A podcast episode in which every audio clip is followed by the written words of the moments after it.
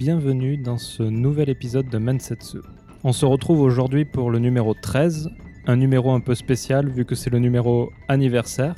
Bon, je triche un peu parce que en fait, ça fait un peu plus d'un an. Le premier Mensetsu est sorti fin août. Et la première invitée était Jennifer et j'en ai profité pour l'appeler pour venir faire l'interview de cet épisode anniversaire.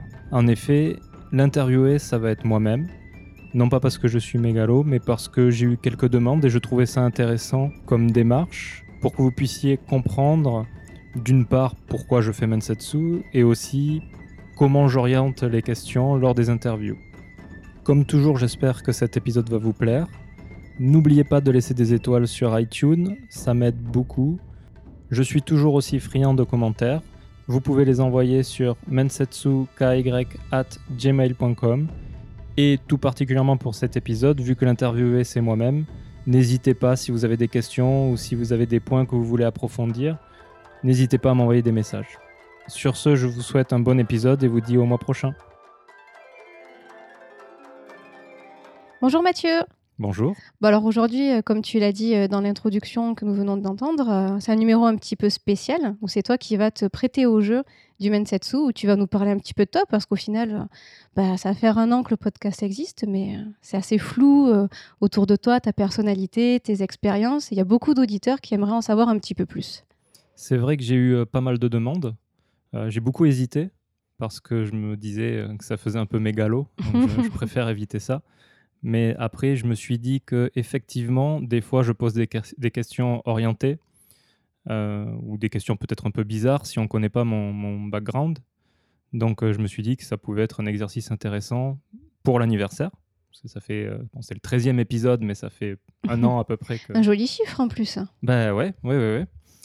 Et enfin, ça dépend de, de la culture. Hein. Soit ça porte bonheur, soit ça porte malheur.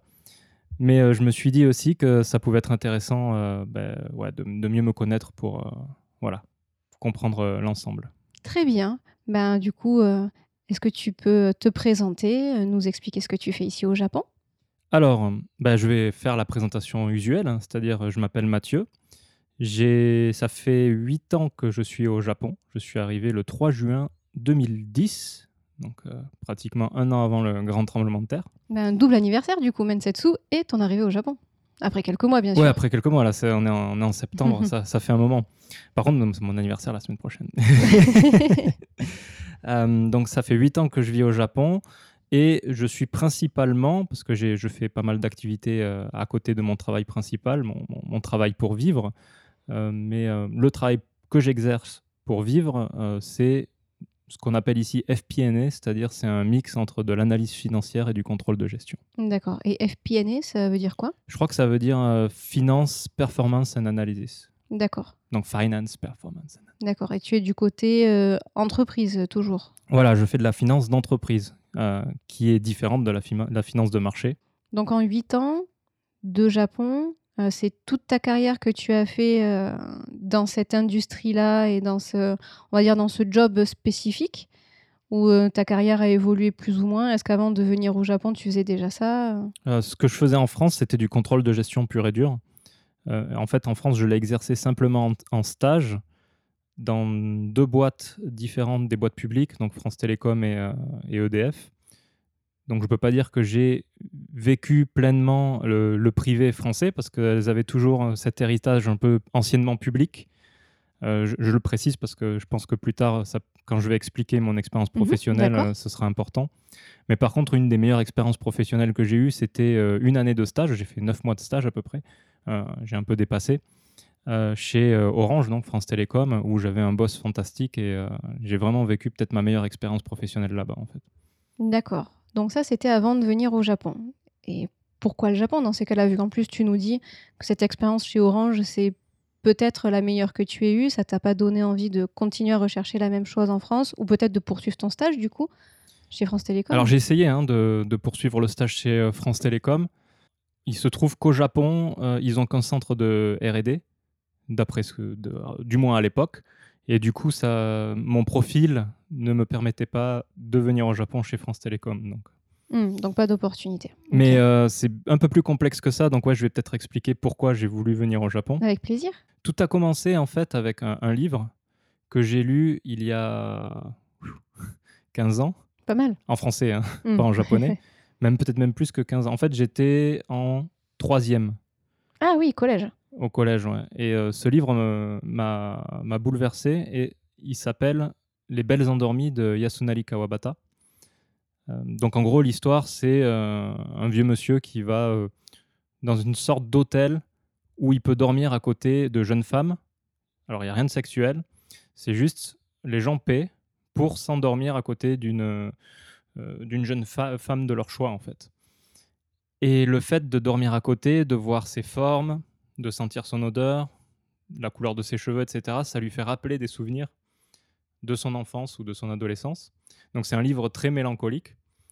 Et cette mélancolie, je c'est un sentiment que j'ai toujours beaucoup aimé, euh, qui m'a beaucoup attiré, que ce soit en musique euh, ou... euh, ouais, c'est un, sentiment qui m'a qui m'a beaucoup attiré, qui m'attire toujours beaucoup. Et du coup, ce livre m'a frappé et je me suis dit, il faut que je le lise en japonais. Comment tu es tombé dessus? Ben, en fait, je sais plus du tout. Oui, si, je me souviens. Alors, pourquoi Vaut mieux que j'explique d'abord pourquoi euh, j'ai envie de lire un livre dans sa version originale quand je l'apprécie. Mhm. Euh, en fait, c'est le voyage. C'est-à-dire que mon père travaillant pour une grosse boîte, euh, une boîte internationale, j'ai été amené à beaucoup voyager. J'ai très peu vécu en France, en fait, au final. Euh, à peine je suis né, je suis allé, on est allé vivre 4 ans en Italie. Après, j'ai vécu en Angola pendant la guerre civile, en 92. Après, j'ai vécu euh, en Hollande. Donc, euh, le moment où j'ai lu ce livre, j'étais en Hollande. D'accord, t'étais déjà pas en France.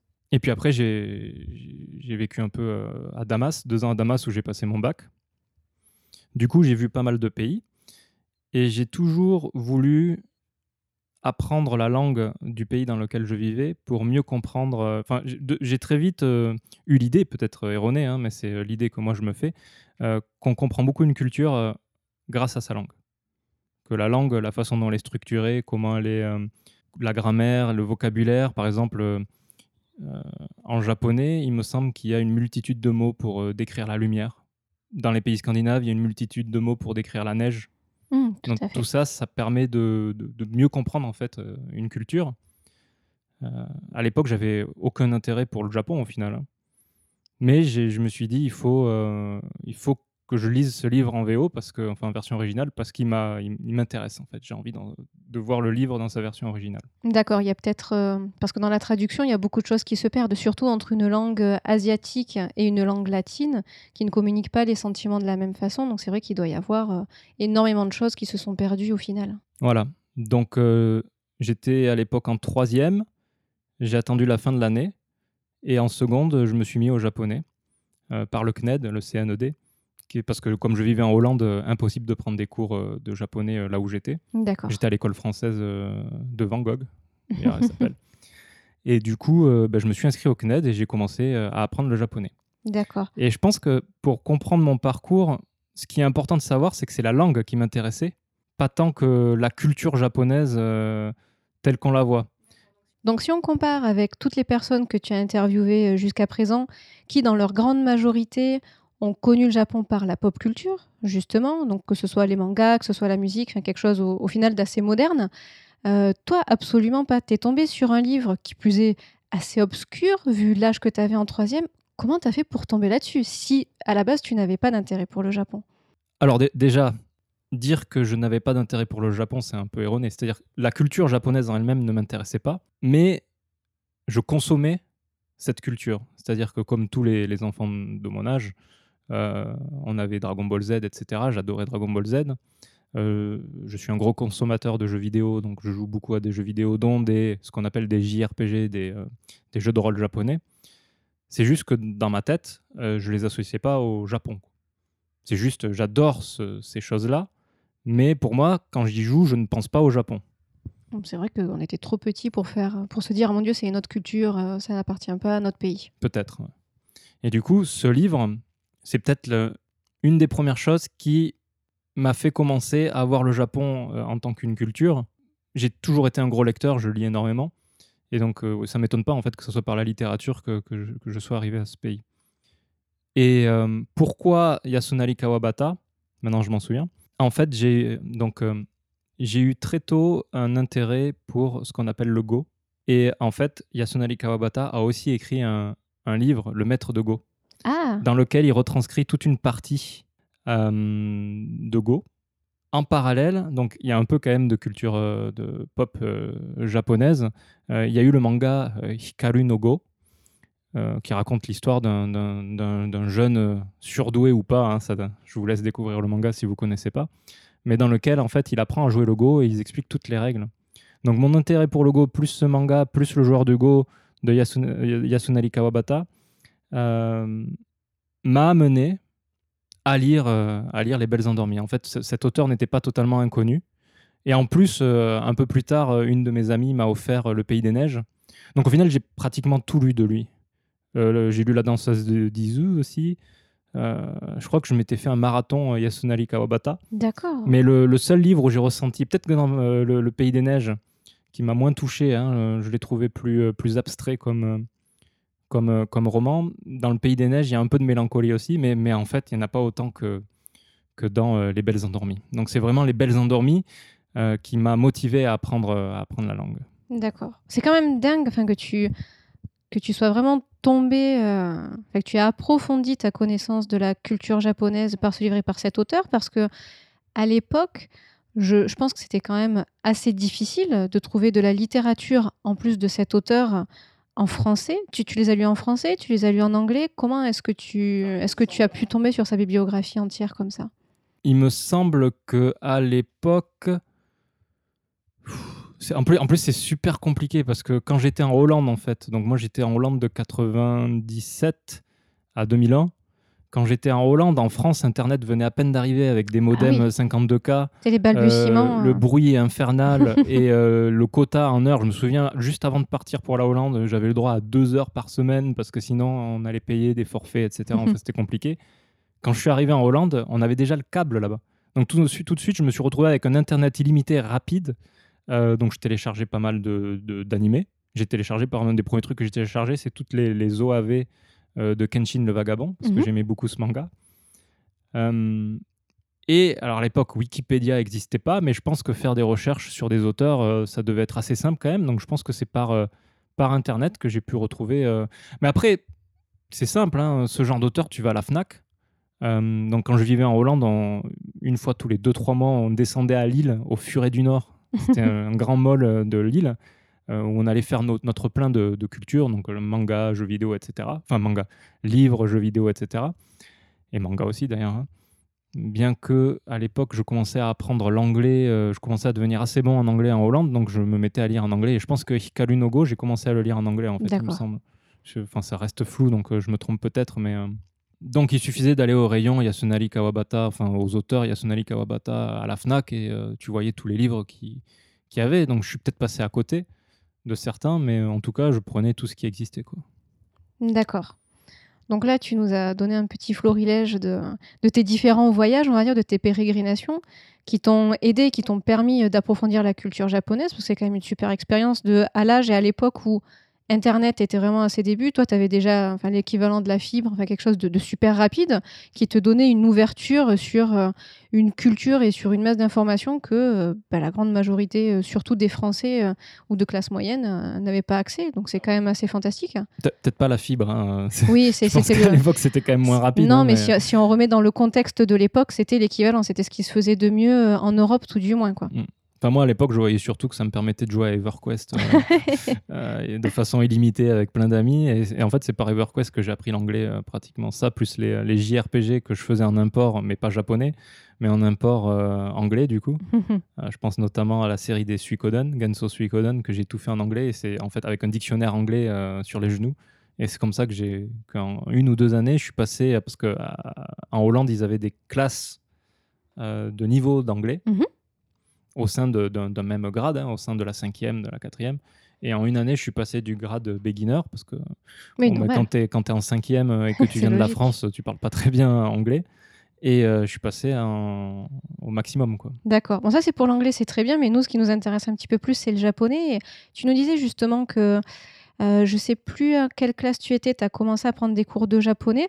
Est-ce que tu nous parlerais pas un petit peu de, de tes études, du coup, de ton parcours et ce qui t'a amené à peut-être apprendre le japonais et par la suite te donner envie, euh, peut-être, d'y aller? Ouais. Euh, C'est ça qui est particulier, c'est que je suis allé très tardivement au Japon, vraiment très tardivement. Euh, J'avais 25 ans, je crois, quand je suis venu pour la première fois au Japon. Bah, 2010, hein, donc je suis né en 85, donc oui, 20 25 ans. Euh, alors que tous mes amis qui, eux, avaient moins d'intérêt que moi pour le Japon, euh, y étaient déjà allés, voire même vivre. Donc euh, j'étais un peu le, la bête bizarre du, groupe. En fait, encore une fois, c'est parce que le Japon en lui-même ne m'intéressait pas tant que ça, c'est surtout la langue qui m'intéressait. Et les études que j'ai faites ne m'ont pas permis de, de l'apprendre à 100%. C'est-à-dire que de la seconde à la terminale, donc pendant deux ans, j'ai fait du, du japonais par le, Le CNED pendant trois ans en première terminale. Bon, pendant trois ans, je l'ai fait par le CNED. Donc j'ai fait les trois niveaux par le CNED. Euh, au final, le niveau est assez faible. hein. Euh, c'est vraiment les, demandé, voilà, comment ça vraiment les fonctionne. bases de grammaire. Tu dois connaître à la fin de ces trois ans euh, 250. Allez, je suis peut-être euh, 400 kanji, on va dire. hein. Tu connais Mhm. 400 kanji. Comme c'est par mail, comme c'est par correspondance, tu parles pas super bien.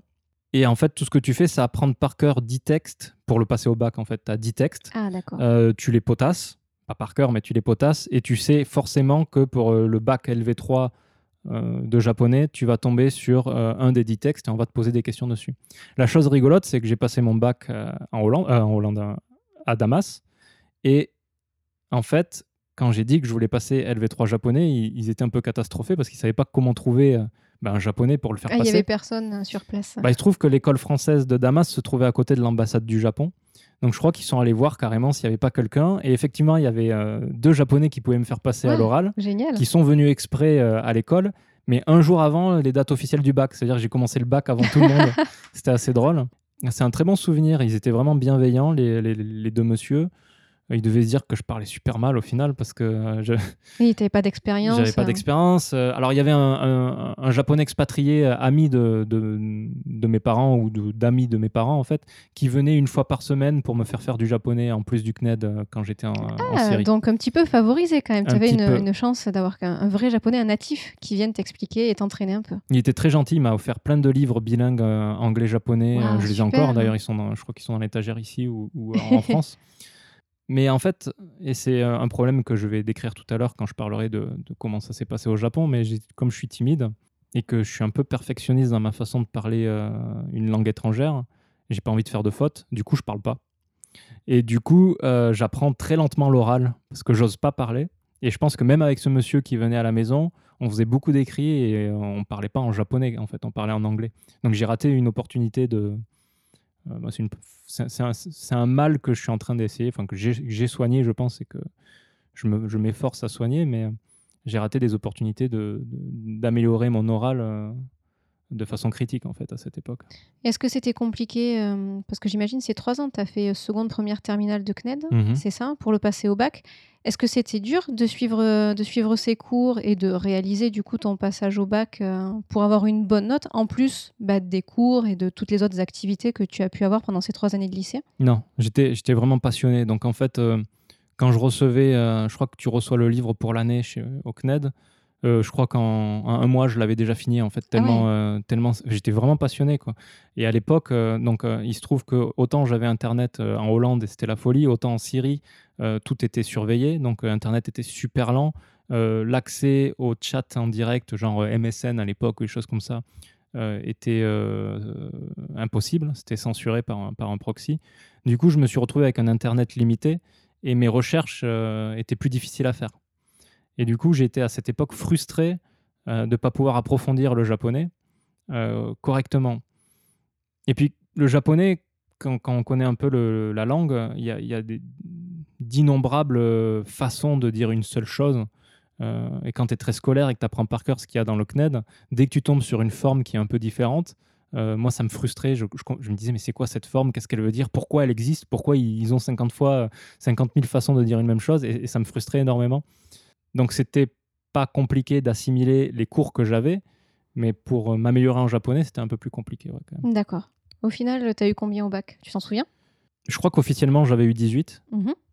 Ah, mais en fait, euh, il se trouve qu'au bac, mais j'en ai, c'est marrant parce que j'en ai encore parlé avec mes parents euh, cet été, là, quand je suis rentré en France. Mais il se trouve qu'au bac, en fait, euh, donc j'étais au lycée français. Et au lycée français, tu as toute, toute l'élite de la Syrie. Et il y avait une moyenne à respecter en termes de- d'ensemble de, notes de bac. Et il se trouve que mes notes ont été artificiellement baissées pour euh, permettre d'augmenter les bacs, les, les- les notes de certains élèves qui n'avaient pas Mm. réussi à avoir leur bac, mais qui étaient descendants d'une famille riche du pays, et donc il fallait absolument faire passer. Quoi. D'accord. Je posais la question, c'était pour voir si en effet déjà ça t'avait permis euh, d'acquérir euh, de bonnes bases pour l'approfondissement que j'imagine tu as dû faire les années qui ont suivi après. Ah, j'ai eu une bonne note, j'ai eu 18, mais je pense que, enfin, je m'en suis très vite rendu compte après, euh, c'était clairement insuffisant. quoi. C'était une bonne note pour euh, le bac, mais euh, en absolu, c'était, j'avais vraiment un niveau pas très bien. Quoi. Est-ce que tu as poursuivi? Parce qu'après le bac, est-ce que tu es resté encore longtemps en Syrie? Ou est-ce que tu y allais dans encore un autre pays? Non. Comment ça s'est passé? Alors après le bac, j'ai fait 5 ans d'études en France. J'ai fait 2 ans de prépa à la Canale et après 3 ans d'école, l'ESC Toulouse. Et après, j'ai fait une année de master avec un E accent grave, euh, ce qui est l'équivalent du MBA, euh, mais à la française, euh, à l'ESCPEAP euh, à Paris en fait. Donc j'ai vraiment, pendant 5-6 ans, je suis resté en France. Hormis mon expérience japonaise, c'est la première fois que je restais autant de temps dans un même pays. Et euh, il se trouve que j'ai voulu passer le bac pour les concours de prépa, mais que la Canale ne permettait pas. euh, j'ai dit le bac, n'importe quoi. J'ai voulu passer le japonais pour les concours de prépa, mais la Canale, euh, ma prépa à la Canale à, à Sceaux, euh, ne permettait pas euh, l'apprentissage du japonais pour les concours. Donc j'ai juste dû abandonner pendant ces deux ans. Donc je faisais un peu de kanji régulièrement, je revoyais mes, cours du CNED, mais j'ai pas vraiment progressé. Mes trois années d'école, j'avais choisi Toulouse parce qu'il m'avait dit que je pouvais faire un double cursus avec l'université du Mirail pour faire une licence de japonais, ce qui se trouve avoir été faux parce que dès que je voulais changer des cours, euh, ben, ils m'ont empêché de le faire. Ils ont dit non, non, vous pouvez pas le faire alors qu'ils m'avaient dit oui avant que j'y aille. Quelle déception. Euh, ça, plus le fait que je me sois inscrit en cours de. Comment ça s'appelait? En fait, tu passes les, les- tous, les, tous les exercices, tous les, les TP, les, les- enfin, tu avais juste besoin d'être là au, au TP, mais tous les contrôles, tu les passais à la fin de l'année, en fait. Au lieu de les passer au fur et à mesure comme les, les élèves normaux. Euh, moi, j'avais choisi à la fin, et il se trouve que euh, c'était en 2000, 2006, je crois. 2005-2006, il y a eu une grosse grève euh, et les, les étudiants du Mirail se sont mobilisés et du coup ça a été fermé pendant le- la période où je devais faire euh, ces, ces, euh, Ces examens. ces examens, voilà, examens. Et quand j'ai pu de nouveau faire les examens, donc non pas en juillet, mais en septembre ou octobre, ben moi j'avais ma deuxième année d'école, donc euh, je pouvais pas y aller du tout en fait. D'accord. Donc quand même, enfin, on sent que tu étais, euh, t'étais vraiment centré sur ça. C'était quelque chose que tu voulais faire, que tu voulais vraiment continuer. Ouais. Est-ce qu'il y avait un objectif derrière ou c'était pour le Là, je, plaisir voulais, je voulais juste savoir parler la langue comme je savais parler le français ou l'anglais. quoi. D'accord. Donc il n'y avait pas de mon Dieu, je vais faire ça parce que je veux aller au Japon. Donc Non. il faut que je trouve des études ce C'était vraiment la langue. Je voulais lire des textes en japonais euh, sans me prendre la tête, en fait. D'accord. Mon but, c'était de pouvoir lire euh, bah, Kawabata, par exemple, mais sans dictionnaire. S'il y a des mots que je comprends pas, euh, au moins les comprendre par le contexte, sans avoir à les, à les chercher dans, dans- dans Mm. un dictionnaire. Et en fait, c'est aller même plus loin. C'est parce qu'après, quand j'ai fait mon master à l'ESCP à, à Paris, euh, je me suis inscrit à INALCO et j'ai fait une année d'INALCO en, cou- en cours du soir. Et là, pareil, euh, les aléas, le fait que j'ai dû commencer mon stage plus tôt, ont fait que j'ai pas pu aller passer les, les examens. Du coup, j'ai jamais validé ma première. Au Ah final, j'ai jamais réussi à valider ma première année de licence, sachant qu'en plus la première année de licence, quand tu as fait trois ans de CNED, euh, c'est que des révisions en fait. D'accord. Donc j'ai vraiment pas eu, euh, pas eu de chance quoi, sur, euh, sur ça. Et du coup, suite à cette année donc de stage chez, chez France Télécom, donc j'avais toujours. Moi, je me disais à cette époque-là, je me disais bon, un jour j'irai au Japon, c'est sûr, mais je cherchais pas à y aller. Je me disais ça viendra comme ça viendra. Et en fait, effectivement, c'est venu comme c'est venu. C'est-à-dire qu'à l'issue de, de ce stage, j'avais essayé de voir avec euh, Orange euh, si je pouvais aller au Japon. Ça m'a été refusé. Et donc j'ai commencé euh, à chercher euh, du travail en France. hein. J'ai postulé à droite à gauche. J'allais à des forums. Je suis allé au forum de l'ESCPEAP euh, où il y a toutes les entreprises qui viennent, où tu donnes ton CV pour, voilà, au cas où ça marcherait. Et la, chose rigolote, c'est que euh, j'avais jamais été vraiment intéressé par, euh, par le milieu pharmaceutique. hein. Et il se trouve qu'il me restait un CV à ce, à ce fameux forum et qu'en sortant, il y avait le, stand de Sanofi Aventis euh, juste à, la sortie du, du forum. Bon, il me restait un CV, je leur ai donné. Et trois semaines plus tard, ils m'appelaient Et ils m'ont dit, euh, voilà, on a une proposition à vous faire. Euh, on peut vous trouver un, un VIE, soit pour le Danemark, soit pour le Japon. Ah bah bien. Alors, euh, qu'est-ce qui vous plaît? Qu'est-ce qui vous plairait? Et donc, du coup, bon, ben, forcément, j'ai dit, j'ai dit le Japon, quoi. Alors attends, deux choses. Déjà, tu donnes juste ton CV et on te contacte pour te dire on a déjà un poste à te proposer. Et euh, Alors, ils avaient, ils avaient retenu mon profil, hein, il y avait d'autres gens. d'accord. Mais ils m'ont dit, voilà, on a ces deux postes pour lesquels voulez-vous commencer à faire le process de recrutement D'accord, je comprends mieux. Non, ils n'ont que- pas dit, euh, I want you. Oui, voilà, c'est ça. C'était un peu l'impression que ça donnait. Est-ce que tu avais mis, j'imagine, dans ton CV, dans tes hobbies, euh, j'ai appris la langue, euh, le japonais Oui, euh, bien sûr, j'avais euh, j'avais sur mon CV le fait que j'avais des notions de japonais, etc. J'étais encore humble à l'époque. D'accord. Donc un hasard, comme quoi, voilà, le dernier CV euh, de la dernière chance. Euh, voilà. Mais en fait, euh, en plus, c'est vraiment la dernière chance parce qu'aucune autre boîte à qui j'ai donné mon CV ne m'ont recontacté. Donc c'était, en gros, s'il n'y avait pas eu Sanofi, j'aurais été au chômage euh, pendant un bon moment. euh. D'accord, ça devait se faire. Donc voilà, Bah c'est ouais, parfait. c'est vraiment beaucoup de chance. Comment s'est passé euh, tout le processus d'entretien alors? Bah, ça s'est passé euh, très bien. En fait, j'ai rencontré les gens euh, à Bercy, donc ils sont à Bercy, euh, à Paris. C'est complètement classique. Moi, je leur disais euh, que mon rêve, c'était d'aller au Japon, que j'avais envie de, de- de- d'a- d'a- de poursuivre l'apprentissage de la langue.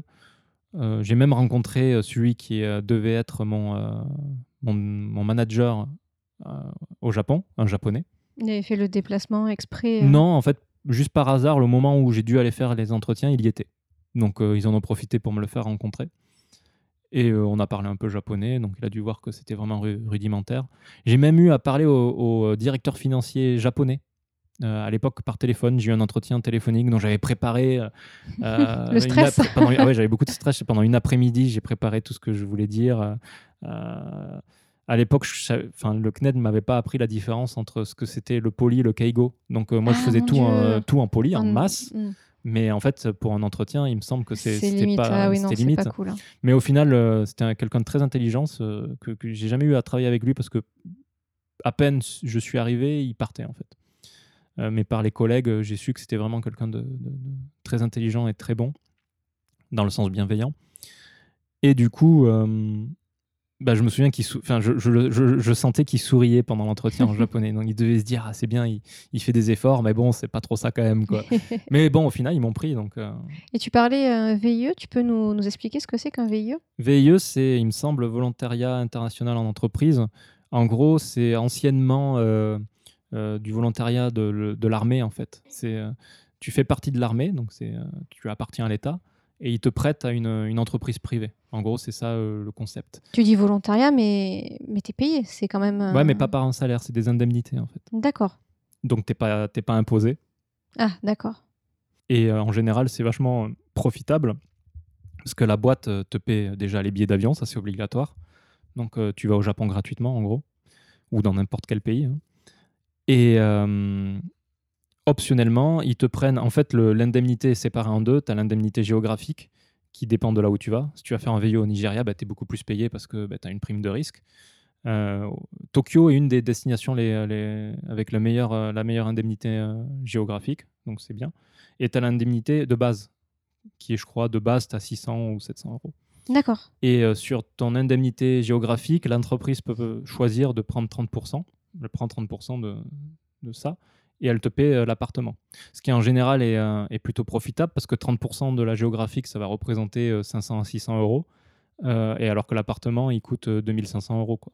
Ah oui. Enfin, selon les boîtes, hein, il y a des boîtes qui vont te trouver. Moi, j'ai eu beaucoup de chance. Hein, Sanofi m'a- m'avait donné un appartement genre de 50 mètres carrés, tout meublé. Enfin, c'était vraiment le truc, euh, le truc nickel. Donc, en termes de conditions, c'était c'était vraiment fantastique. D'accord. C'est un statut qui existe toujours? Il existe toujours. euh, c'est deux ans maximum de contrat et c'est jusqu'à 28 ans. Donc, si vous avez moins de 28 ans ou 28 ans non révolus, euh, vous pouvez postuler. D'accord. C'est des informations que l'on trouve sur le site de l'ambassade Non, il faut aller sur le site CiviWeb.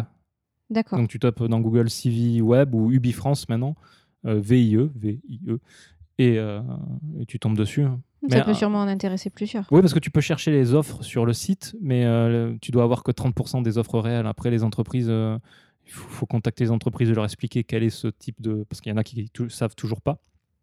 Et tu peux euh, facilement trouver un moyen d'aller dans un pays, hein, pas que le Japon, à moindre frais. Quoi. D'accord. Donc voilà, ça y est. Donc là, tu nous as parlé de tes études, tu nous as parlé de ce forum qui, est un peu, bah, qui a été le déclencheur du changement de ta vie, où ça y est, maintenant, tu es au Japon, tu es chez Sanofi.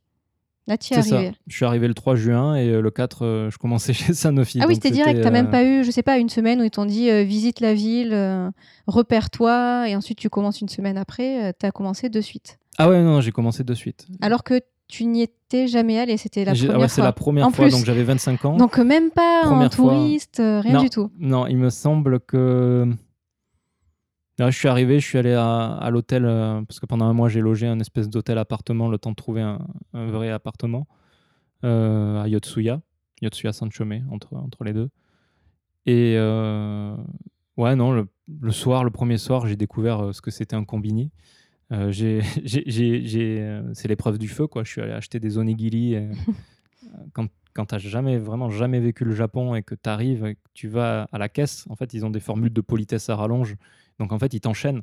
En France, quand tu vas acheter un truc, bah, la, la caissière, elle dit bonjour, euh, elle dit hein. le prix et au revoir. Quoi. Mhm. Et là, là, il te parle comme s'il te citait euh, la Bible, quoi. enfin, je sais pas, un, truc super long. Et au final, c'est juste pour te dire euh, bonjour, merci. Quoi.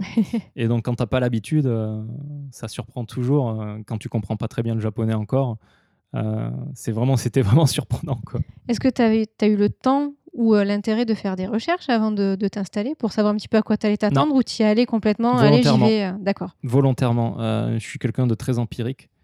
Euh, je sais pas si ça se dit d'ailleurs, mais, euh, mais j'aime, euh, je n'aime pas quand j'ai des expériences comme ça me renseigner. J'aime le vivre sur le moment et le découvrir pour avoir aucun préjugé et juste pour découvrir. Ah, C'était à tel point que, et, et c'est pour vous dire, hein, je, je m'intéressais vraiment pas au pays. Je ne savais pas ce que c'était. J'avais entendu le nom forcément en lisant des mangas ou des choses comme ça, mais dans ma tête, Shinjuku, Shibuya, tout ça, c'était des noms abstraits. quoi. Il y avait rien qui était rattaché. Je ne connaissais, mais alors rien. D'accord. Je suis arrivé. euh, Le pionnier. je vais découvrir quoi. Bah, c'est c'est ce que j'avais fait dans tous les autres pays, à part pour l'Angola, parce que comme on y allait pendant la guerre civile, euh, je m'étais un peu renseigné quand même sur pourquoi il y avait une guerre et, et comment j'allais le vivre. Euh, C'était assez, euh, assez dur d'ailleurs, entendre des, des- des coups de Kalachnikov euh, au coin de la rue, voir les petites bombes, les, les lu- les lumières des bombes pendant la nuit, les explosions. C'était assez, assez dur. En plus, j'avais 9 ans, 10 ans à l'époque. donc Bah là, du coup, arrivé au Japon, c'est bon, c'est le jour et la nuit. bah, le Japon, ouais, c'était un peu comme la Syrie à l'époque. J'aime bien faire cette comparaison, mais en Syrie, c'était une dictature, il y avait des gardes à, à chaque coin de rue, mais je pouvais sortir jusqu'à 4 heures du matin, je risquais rien. Quoi. Ah, donc tu fais le parallèle avec le côté sécurisant. Sécurité, ouais. Et euh, au Japon, c'est pareil, quoi. tu sors jusqu'à 4 heures du mat, euh, dans les petites ruelles sombres ou quoi que ce soit, t'arrives rien du tout. Quoi. Donc ce, ce premier jour où tu arrives, euh, je sais pas si tu es arrivé le matin, euh, le soir, par un avion, quel moment de la journée, qu'est-ce que tu as fait et du coup, quelle a été ta première impression de ce nouveau monde pour toi? Je suis arrivé dans l'après-midi, il me semble, donc en fait, il fallait que je trouve l'hôtel. Euh, J'avais pas Internet à l'époque. hein. Le Wi-Fi portable, ça n'existait pas, il me semble, en 2010, où ça commençait. Donc j'étais déconnecté. Et il fallait que j'arrive à trouver euh, mon hôtel à Yotsuya avec une valise qui pesait euh, lourd. C'était voilà, j'ai passé en fait la, la- je suis arrivé en fin d'après-midi, il me semble. Et donc euh, du coup, j'ai cherché mon hôtel. Euh, j'ai cherché comment y aller. Enfin, je, je- je m'étais quand même renseigné sur comment aller à l'hôtel avant. Ah mais personne de Sanofi n'est venu t'aider euh, Ah non, non, non, je suis allé à mon hôtel. d'accord. j'ai pris le train. euh, je En crois plus, sachant que tu connaissais pas le pays, c'est un peu dangereux quand même de- d'embaucher quelqu'un qui connaît pas, qui forcément. En plus, tu sais pas à quel niveau il, il va réussir à, à parler, à échanger avec les gens. Ça me choque un peu ça. Bah, en fait, c'est Yazid, qui est maintenant un ami, qui est venu me chercher le lendemain matin pour me montrer comment aller euh, Au euh, au boulot. D'accord. Mais même, même sans ça, je veux dire, j'ai toujours été quelqu'un de débrouillard parce que j'ai beaucoup voyagé. Donc, du coup, euh, enfin, ça m'avait pas choqué. Quoi. Je, D'accord. ils envoient personne, mais euh, ouais, enfin, je, je savais que j'allais trouver. Quoi. Euh, c'est juste que le nom de l'hôtel n'était pas marqué, il me semble, sur la façade. Donc, je me suis trompé d'hôtel, mais qui était juste en face de la rue, en fait. C'est comme si on te dit euh, rendez-vous au combini. Hein Bah, c'est ça, ouais. Donc je suis allé à l'hôtel en face, ils m'ont dit ah non, c'est juste là-bas et puis voilà quoi, j'ai trouvé. Donc euh, non, non, pas de problème. Et puis c'était les premières fois. Alors je me suis retrouvé dans des wagons, euh, c'était la Malunochi, il me semble, avec des, gothiques Lolita dedans. Donc ça me mettait un peu dans, le bain, on va dire euh, culture pop. J'arrive et je vois ça. Et c'était juin, il n'y avait pas encore les grillons, mais je me suis. Alors il y avait un, animé que j'adorais beaucoup, c'est Evangelion. Et dans Evangelion, il y a beaucoup de plans fixes sur la campagne avec des bruits de, grillons ou de cigales. hein, je confonds toujours les deux. Et c'est vrai qu'un mois à peine après que je suis arrivé au Japon, il y avait exactement ça. Quoi. Enfin, là, je me suis dit, effectivement, je suis au je Japon. fais le parallèle avec ce Hmm. que j'avais vu avant, je suis au Japon. Qu'est-ce qui t'a choqué la première fois que tu es arrivé? Bon, euh, il y a plein, tout était nouveau pour toi, mais qu'est-ce que tu gardes en tête maintenant quand tu repenses à cette première journée où tu es arrivé? Bah, c'est Gothic Lolita. C'est tout. Alors, Après, il n'y a rien qui m'a choqué parce que je m'attendais à rien. Tu t'es pas baladé le soir, euh, tu es de suite euh, allé à l'hôtel, peut-être avec le jet lag, et tu as dormi, et ensuite tu as commencé ta Je journée crois, de que, travail. je, crois, ouais, je crois que je suis allé euh, très, vite, euh, très vite au dodo. Quoi. Je me suis pris un bain parce que j'aime bien les bains. Et la baignoire, est, au Japon, les baignoires sont toujours assez, assez bien, quoi, assez spacieuses. Ils aiment beaucoup prendre des bains ici. Mais j'ai dû me promener aux alentours de l'hôtel, dans les petites rues rapidement, aller au combini, prendre euh, les onigiri. Mais c'est tout, quoi. J'ai même pas regardé la télé japonaise, tu vois. Bah, De toute façon, depuis que je suis au Japon, j'ai, à part quand je vais dans, dans, dans un sauna particulier euh, qui se trouve à Ochanomizu, où il y a la télé dans le sauna, je regarde presque jamais la télé japonaise. Ça m'intéresse pas du tout, en fait. D'accord. Donc, euh, non, ouais, ouais, non, je, je suis allé dormir et le lendemain, c'était le baptême du feu, quoi.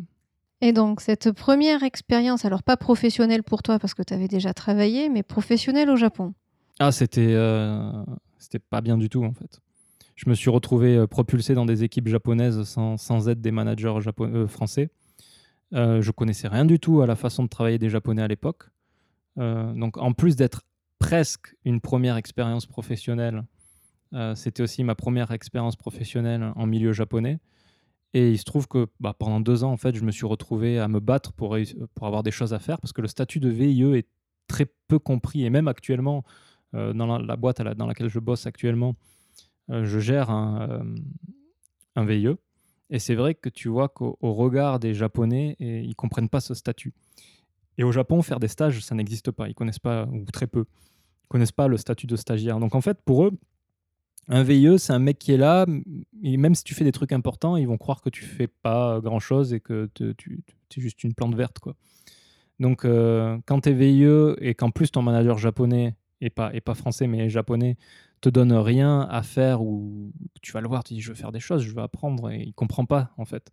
Et donc, je me suis retrouvé pendant presque un an et demi euh, avec très peu de choses à faire et je me suis beaucoup ennuyé en fait pendant ces. euh, Et c'était assez dur en fait à vivre parce que ouais, c'était pas, c'était pas agréable.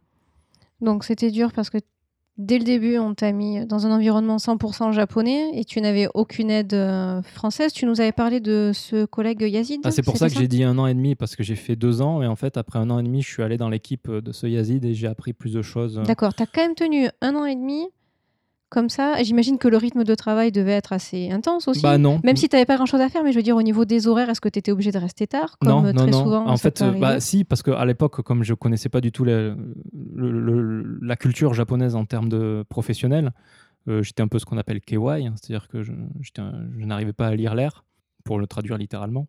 Et en gros, euh, je pense que plusieurs fois, on m'avait dit que les collègues étaient pas contents que je parte tôt. Je partais vraiment à 17h30, quoi. J'avais rien à faire, j'allais pas rester.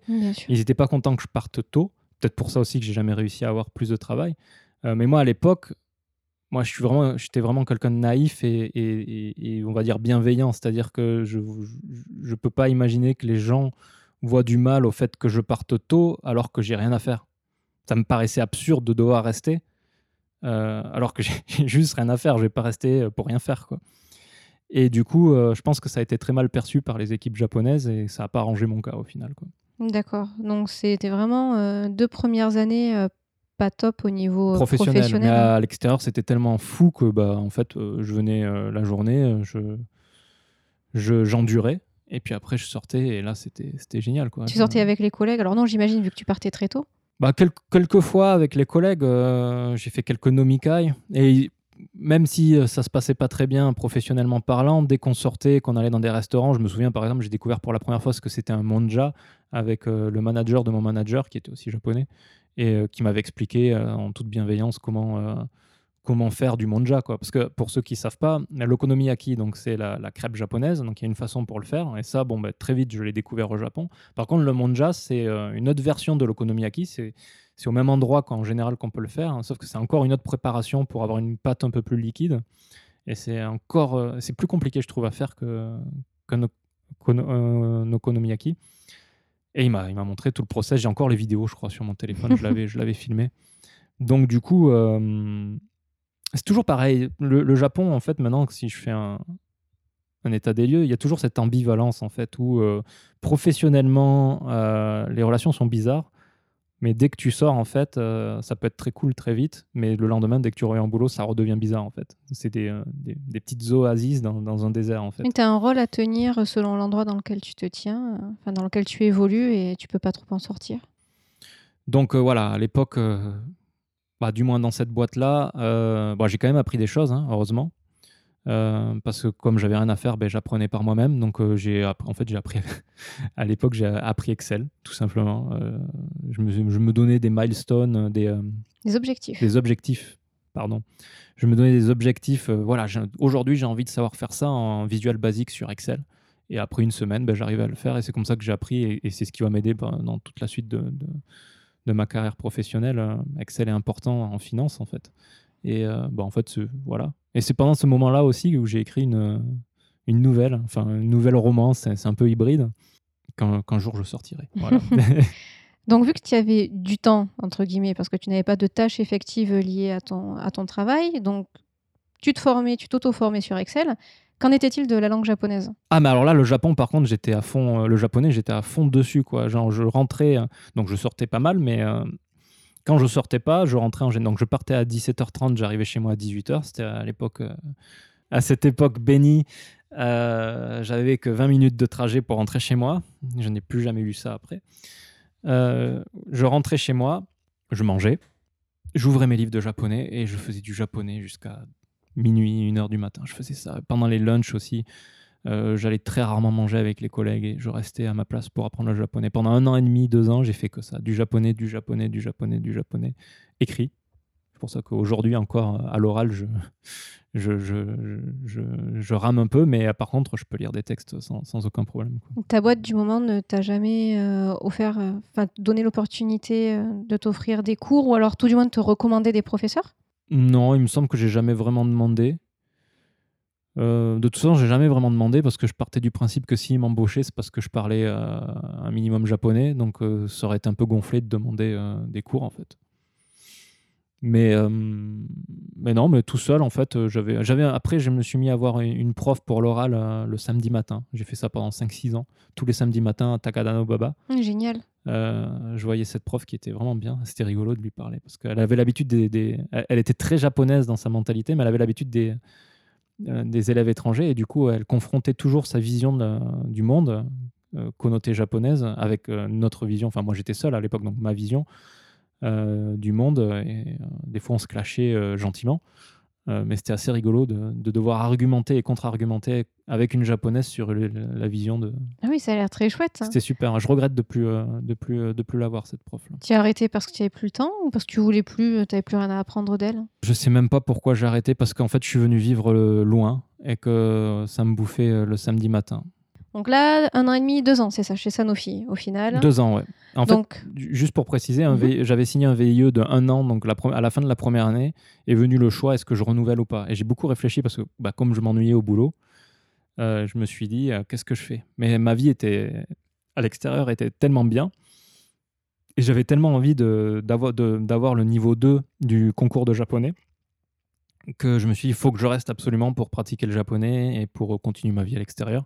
Donc j'ai accepté de rester une année de plus. Donc encore une fois, c'est la maîtrise de la langue, l'intérêt pour la langue qui t'a fait rester. Ça, même même aujourd'hui, même si j'ai du mal actuellement à... Donc j'ai eu le, le, N2 depuis. Hein. Euh, là, je vise le N1, mais lentement, on va dire. Euh, ouais, c'est toujours la langue qui m'intéresse. Même là, j'en fais pas beaucoup en ce moment, mais ça me frustre. J'ai envie d'en faire. Quoi. Donc après deux ans chez Sanofi, tu as décidé de changer de boîte. Donc quelle était la raison? Parce qu'il me semble... Bah, Sanofi m'avait dit dès le début, ah d'accord, euh, on n'embauche pas. En fait, il se trouve que j'ai eu l'opportunité. Euh, grâce à Yazid, j'aurais pu être embauché, euh, mais, mais j'ai refusé. J'ai refusé parce que j'apprenais rien. quoi. Et c'était trop politique, c'est trop... non, j'étais vraiment pas bien là-bas. Mais je me suis dit, je vais me donner. Donc je crois que la fin bah, c'était juin, donc c'était euh, mai, fin mai.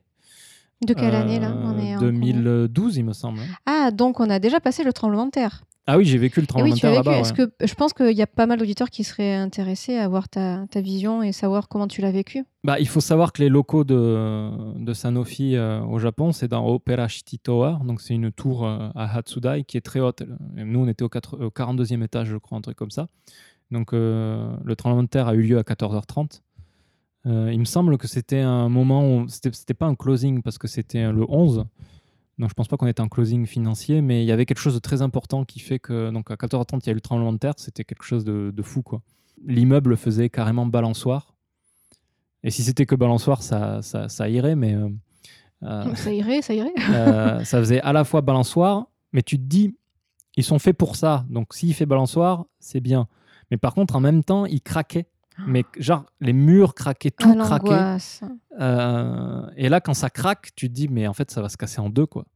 Et euh, il y avait eu plein de tremblements de terre avant.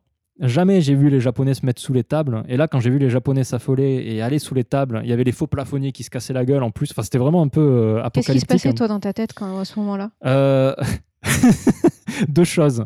En fait, je revenais euh, du 45e étage. J'ai eu de la chance, à quelques minutes près, j'étais dans Ah l'ascenseur oui, ah là, pff, euh, avec mon café. Donc je me disais, putain, mon café va se renverser. le détail. non, non, mais je me suis vraiment dit, euh, merde, mon café va se renverser. Et quand ça a commencé à craquer, donc je suis allé sous la, sous la table, hein, euh, j'ai envoyé un SMS à ma copine de l'époque en lui disant, je vais mourir. Et L'erreur. euh, l'erreur, surtout qu'après, on a eu une coupure de, de téléphone, euh, de réseau téléphonique pendant au moins une journée, je crois. Ça a dû être horrible. Et donc, elle n'a pas eu de nouvelles de moi Oh pendant un Dieu. moment. Donc, c'était. euh, Ouais, non, c'était. euh, C'était compliqué. Et donc, après euh, la première secousse, il y a- à venir la réplique qui a été tout aussi forte. Euh, j'ai eu, euh, je sais pas pourquoi, j'ai eu le réflexe d'appeler mes parents. Et j'ai bien fait avec Skype. hein. Ça s'est passé? Avec Il n'y avait pas de ouais. saturation Bah, je crois que c'était pas encore coupé à ce moment-là. D'accord. Euh, j'ai appelé mes parents et je leur ai dit euh, voilà, il y a un gros tremblement de terre, tout va bien. Et j'ai bien fait parce que euh, après, on a vu euh, dès que la France s'est réveillée, donc 14h30, il devait être 5h C'était du, tôt le matin 5 chez heures du matin en France. ouais, c'est ça. Dès que la France s'est réveillée, les, les- les- les médias s'en sont emparés et ont, ont été, bah, comme on aime bien l'être en France, euh, catastrophés, catastrophiques. Ah oui, moi je m'en souviens, Euh, euh, j'étais en vacances à ce moment-là et c'était, euh, enfin j'ai passé la matinée à regarder sur internet et, euh, Ouais.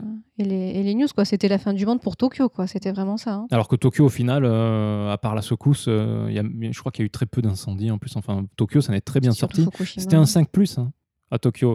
Euh, à l'épicentre, c'était du 8, je crois, ou du 7 plus.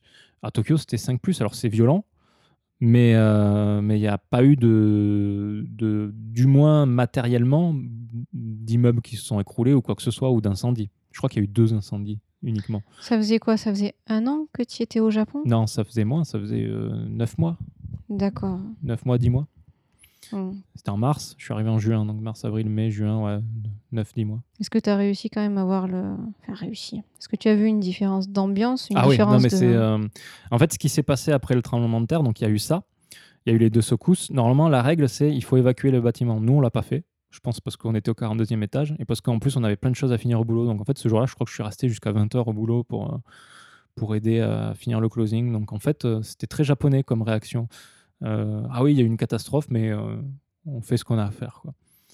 Et euh, ce qui est rigolo, c'est que c'était ma dernière journée de boulot, heureusement, parce que sinon j'aurais eu à monter les 42 étages à pied, il me semble. Ou- je crois que c'était Tu veux dire quoi, pas ta dernière journée de ou boulot? Mon avant-dernière journée. Avant de Parce changer que, de poste Non, euh? j'avais pris mes, mes jours de congé Ah, pendant deux semaines parce que mes meilleurs amis venaient, euh, venaient au Japon. Eh ben, ils ont bien choisi leur temps. Et en fait, euh, juste après le tremblement de terre, bon, tout le monde le sait, il y a eu Fukushima, les problèmes de Fukushima. Mais il y a eu euh, un ou deux jours de latence entre euh, le vrai problème de Fukushima et, euh, et il me semble que le lendemain du tremblement de terre, il y a un de mes amis qui partait, ouais, qui partait en avion. Donc quand il y a eu les problèmes de Fukushima, il était dans l'avion. Donc quand il est arrivé, c'était un peu surnaturel pour lui parce que je lui, je, je l'ai mis au courant et il a dit Ah, mais est-ce qu'on reste? Qu'est-ce qu'on fait? Bon, Je lui ai dit ben non, on reste. Fukushima c'est loin et puis au pire on va à Osaka quoi. Et il y a mon deuxième meilleur pote qui devait venir à ce moment-là, donc euh, avec un ou deux jours de différence, il me dit est-ce que je viens? Et moi je lui dis mais oui, Fukushima c'est pas très grave, euh, enfin si c'est grave, mais, euh, mais ça va pas toucher Tokyo, et, encore une fois, si ça touche Tokyo, on va à Osaka. Et il se trouve que on a reçu de l'ambassade de France, pendant que lui il était dans l'avion, on a reçu par l'ambassade de France un message un peu bizarre, un peu obscur qui disait, en gros, ça disait ça. Si vous avez une nécessité à rester à Tokyo, restez. Mais sinon, fuyez. en gros, en gros, c'était le très message. anxiogène. C'était très bizarre. euh, ça a mis très mal mon, mon, la- mon ami qui était déjà sur place. Euh, donc, ce qu'on a commencé à faire, et c'était surréaliste, hein, je crois que je- si je retrouve la photo, je la mettrai dans, dans- dans le post. Euh, on est allé faire euh, ration de survie. Le problème, c'est que quand on est allé dans les combini, il y avait les combini, on se, on se serait cru dans, au bloc communiste. Ben, surtout qu'en plus, c'était le lendemain du tremblement de terre. Donc, c'est juste le moment où c'était sûr, ben, il n'y allait plus rien à voir. Quoi. C'est ça, il y avait rien. Mais rien, plus d'eau, plus de riz. Alors le riz, euh, c'est pas trop grave parce qu'on n'était pas des gros consommateurs de riz. L'eau, c'est un peu plus dur. Par contre, je sais pas pourquoi ils n'avaient pas pris les bouteilles de Perrier. Donc euh, ben, on a acheté du Perrier, on a acheté des bières. euh, on a, ah, j'avais des boîtes de foie gras. euh, vous, vous- verrez ça sur la photo. J'essaierai de la retrouver, mais en fait c'était c'était nul comme comme ration de survie. En fait, si on avait dû s'enfermer à cause des radiations ou je sais pas quoi, on allait survivre même pas trois jours quoi avec ça. Quoi. C'était n'importe quoi. Quoi. Il y avait des chocs à pic, je crois. Enfin, c'était- ce que lui t'avait rapporté, en fait? Euh, non, parce que euh, il me semble qu'à l'époque, je me faisais souvent envoyer des. euh, D'accord, la famille te rationnait. ouais. D'accord. Donc, du coup, c'était. Mais je me souviens, on était au Combini et on se disait, on est en train de faire des rations de survie. Dans un pays développé euh, au 21e C'était siècle. c'était assez surnaturel et euh, ça a pas mal choqué mon pote en fait. hein. Moi, avec la l'Angola ou des trucs comme ça, j'étais déjà un peu plus euh, un peu plus rodé. Quand j'étais en Syrie aussi, il y a eu le, le- en 2001 là, les, les Twin Towers qui ont. là, moi, en fait, mon, ma première et ma terminale et donc le bac, je l'ai passé. Un mois, je devais être évacué, un mois, je l'étais pas. Donc à la fin, j'en avais ras le cul. J'ai signé une décharge pour dire, même si je meurs, je poursuivrai pas, ce qui serait difficile si je meurs, la, la boîte de mon père et je reste faire mon bac en Syrie. Mais disons qu'avec toutes les tensions, euh, on savait jamais si on allait se réveiller avec l'armée euh, de je sais pas où euh, sur le territoire syrien. Quoi. Donc c'était assez euh, difficile. Donc au final, ce genre de situation, je connaissais un peu. Donc, Tu le prenais cool. je le prenais plutôt cool, mais pas lui. Quoi. Pas... Il se trouve que quand mon deuxième ami est arrivé, en même temps, il y avait ma copine de l'époque qui avait ses parents qui étaient venus. Eux, ils étaient dans le sud quand il y a le le tremblement de terre qui arrivait, donc ils ont Sud rien. du Japon. Ouais, ils ont rien ressenti. Par contre, quand ils sont revenus à Tokyo, euh, ils ont décidé de partir. On va rentrer en France. Et ça a motivé mes, mes deux potes à dire euh, ah ouais, il faut partir quoi. Donc euh, on a décidé d'aller à Osaka. Donc ce qui s'est passé, c'est que quand mon, deuxième ami a atterri le matin, tôt, je suis allé le chercher à Shinjuku et on est directement parti à Osaka. De toute moi j'avais deux semaines de vacances, donc je me disais je peux très bien aller à Osaka.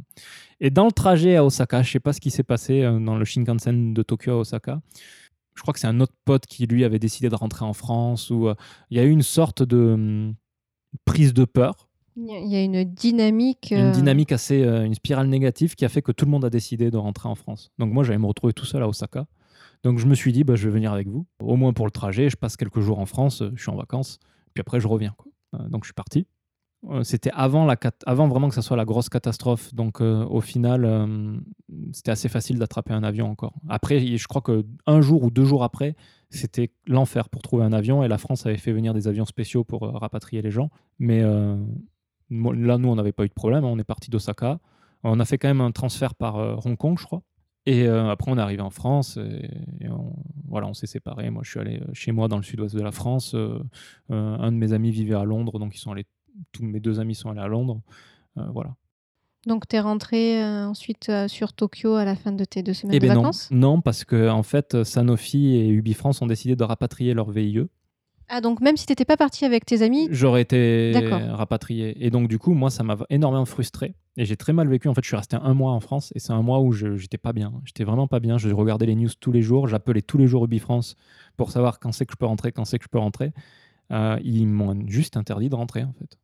Donc, euh, j'ai dû attendre, j'ai dû attendre euh, leur autorisation qui arrivait euh, fin mars, je crois.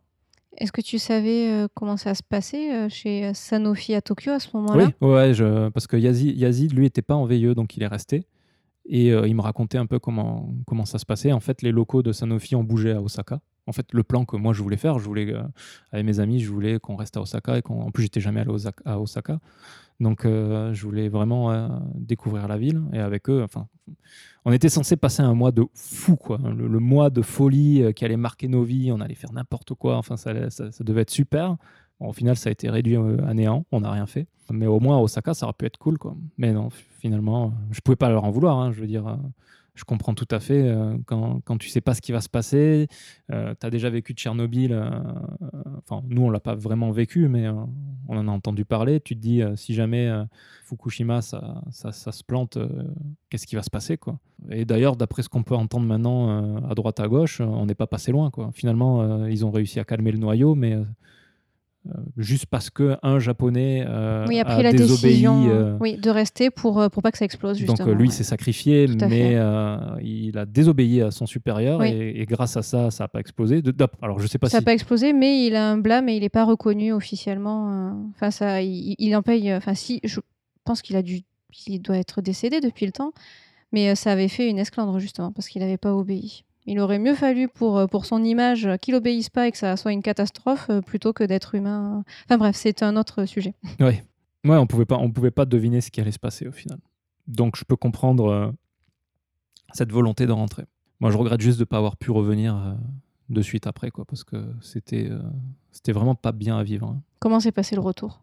C'est revenir à- ensuite. Mhm, sur Tokyo Parce que euh, j'imagine que quand tu es revenu, donc le bureau était revenu à Tokyo, tout le monde était remonté ou il y avait encore des gens à Osaka? Honnêtement, professionnellement, je me souviens plus. Je crois que je suis revenu. euh, ouais, ils étaient revenus, il me semble. Moi, ce dont je me souviens, c'est au niveau des amis. Il y avait encore plein d'amis qui étaient euh, restés en France. Et ben, il y a Sophie que j'ai interviewée pour le hors-série, qui elle est rentrée en premier. Donc en fait, moi quand je suis rentré, on s'est retrouvé avec Sophie. Et puis après, au fur et à mesure, les gens, euh, les gens revenaient. Et puis on a repris notre vie normale, quoi. Euh, j'ai pas précisé, mais le jour du tremblement de terre, euh, euh, c'était la folie, quoi. Moi, j'ai toujours cette image du film. euh, la guerre des mondes, la version, le remake, où on voit les gens fuir. En fait, on voit. C'est qui qui est dans la guerre du monde? C'est Tom Cruise?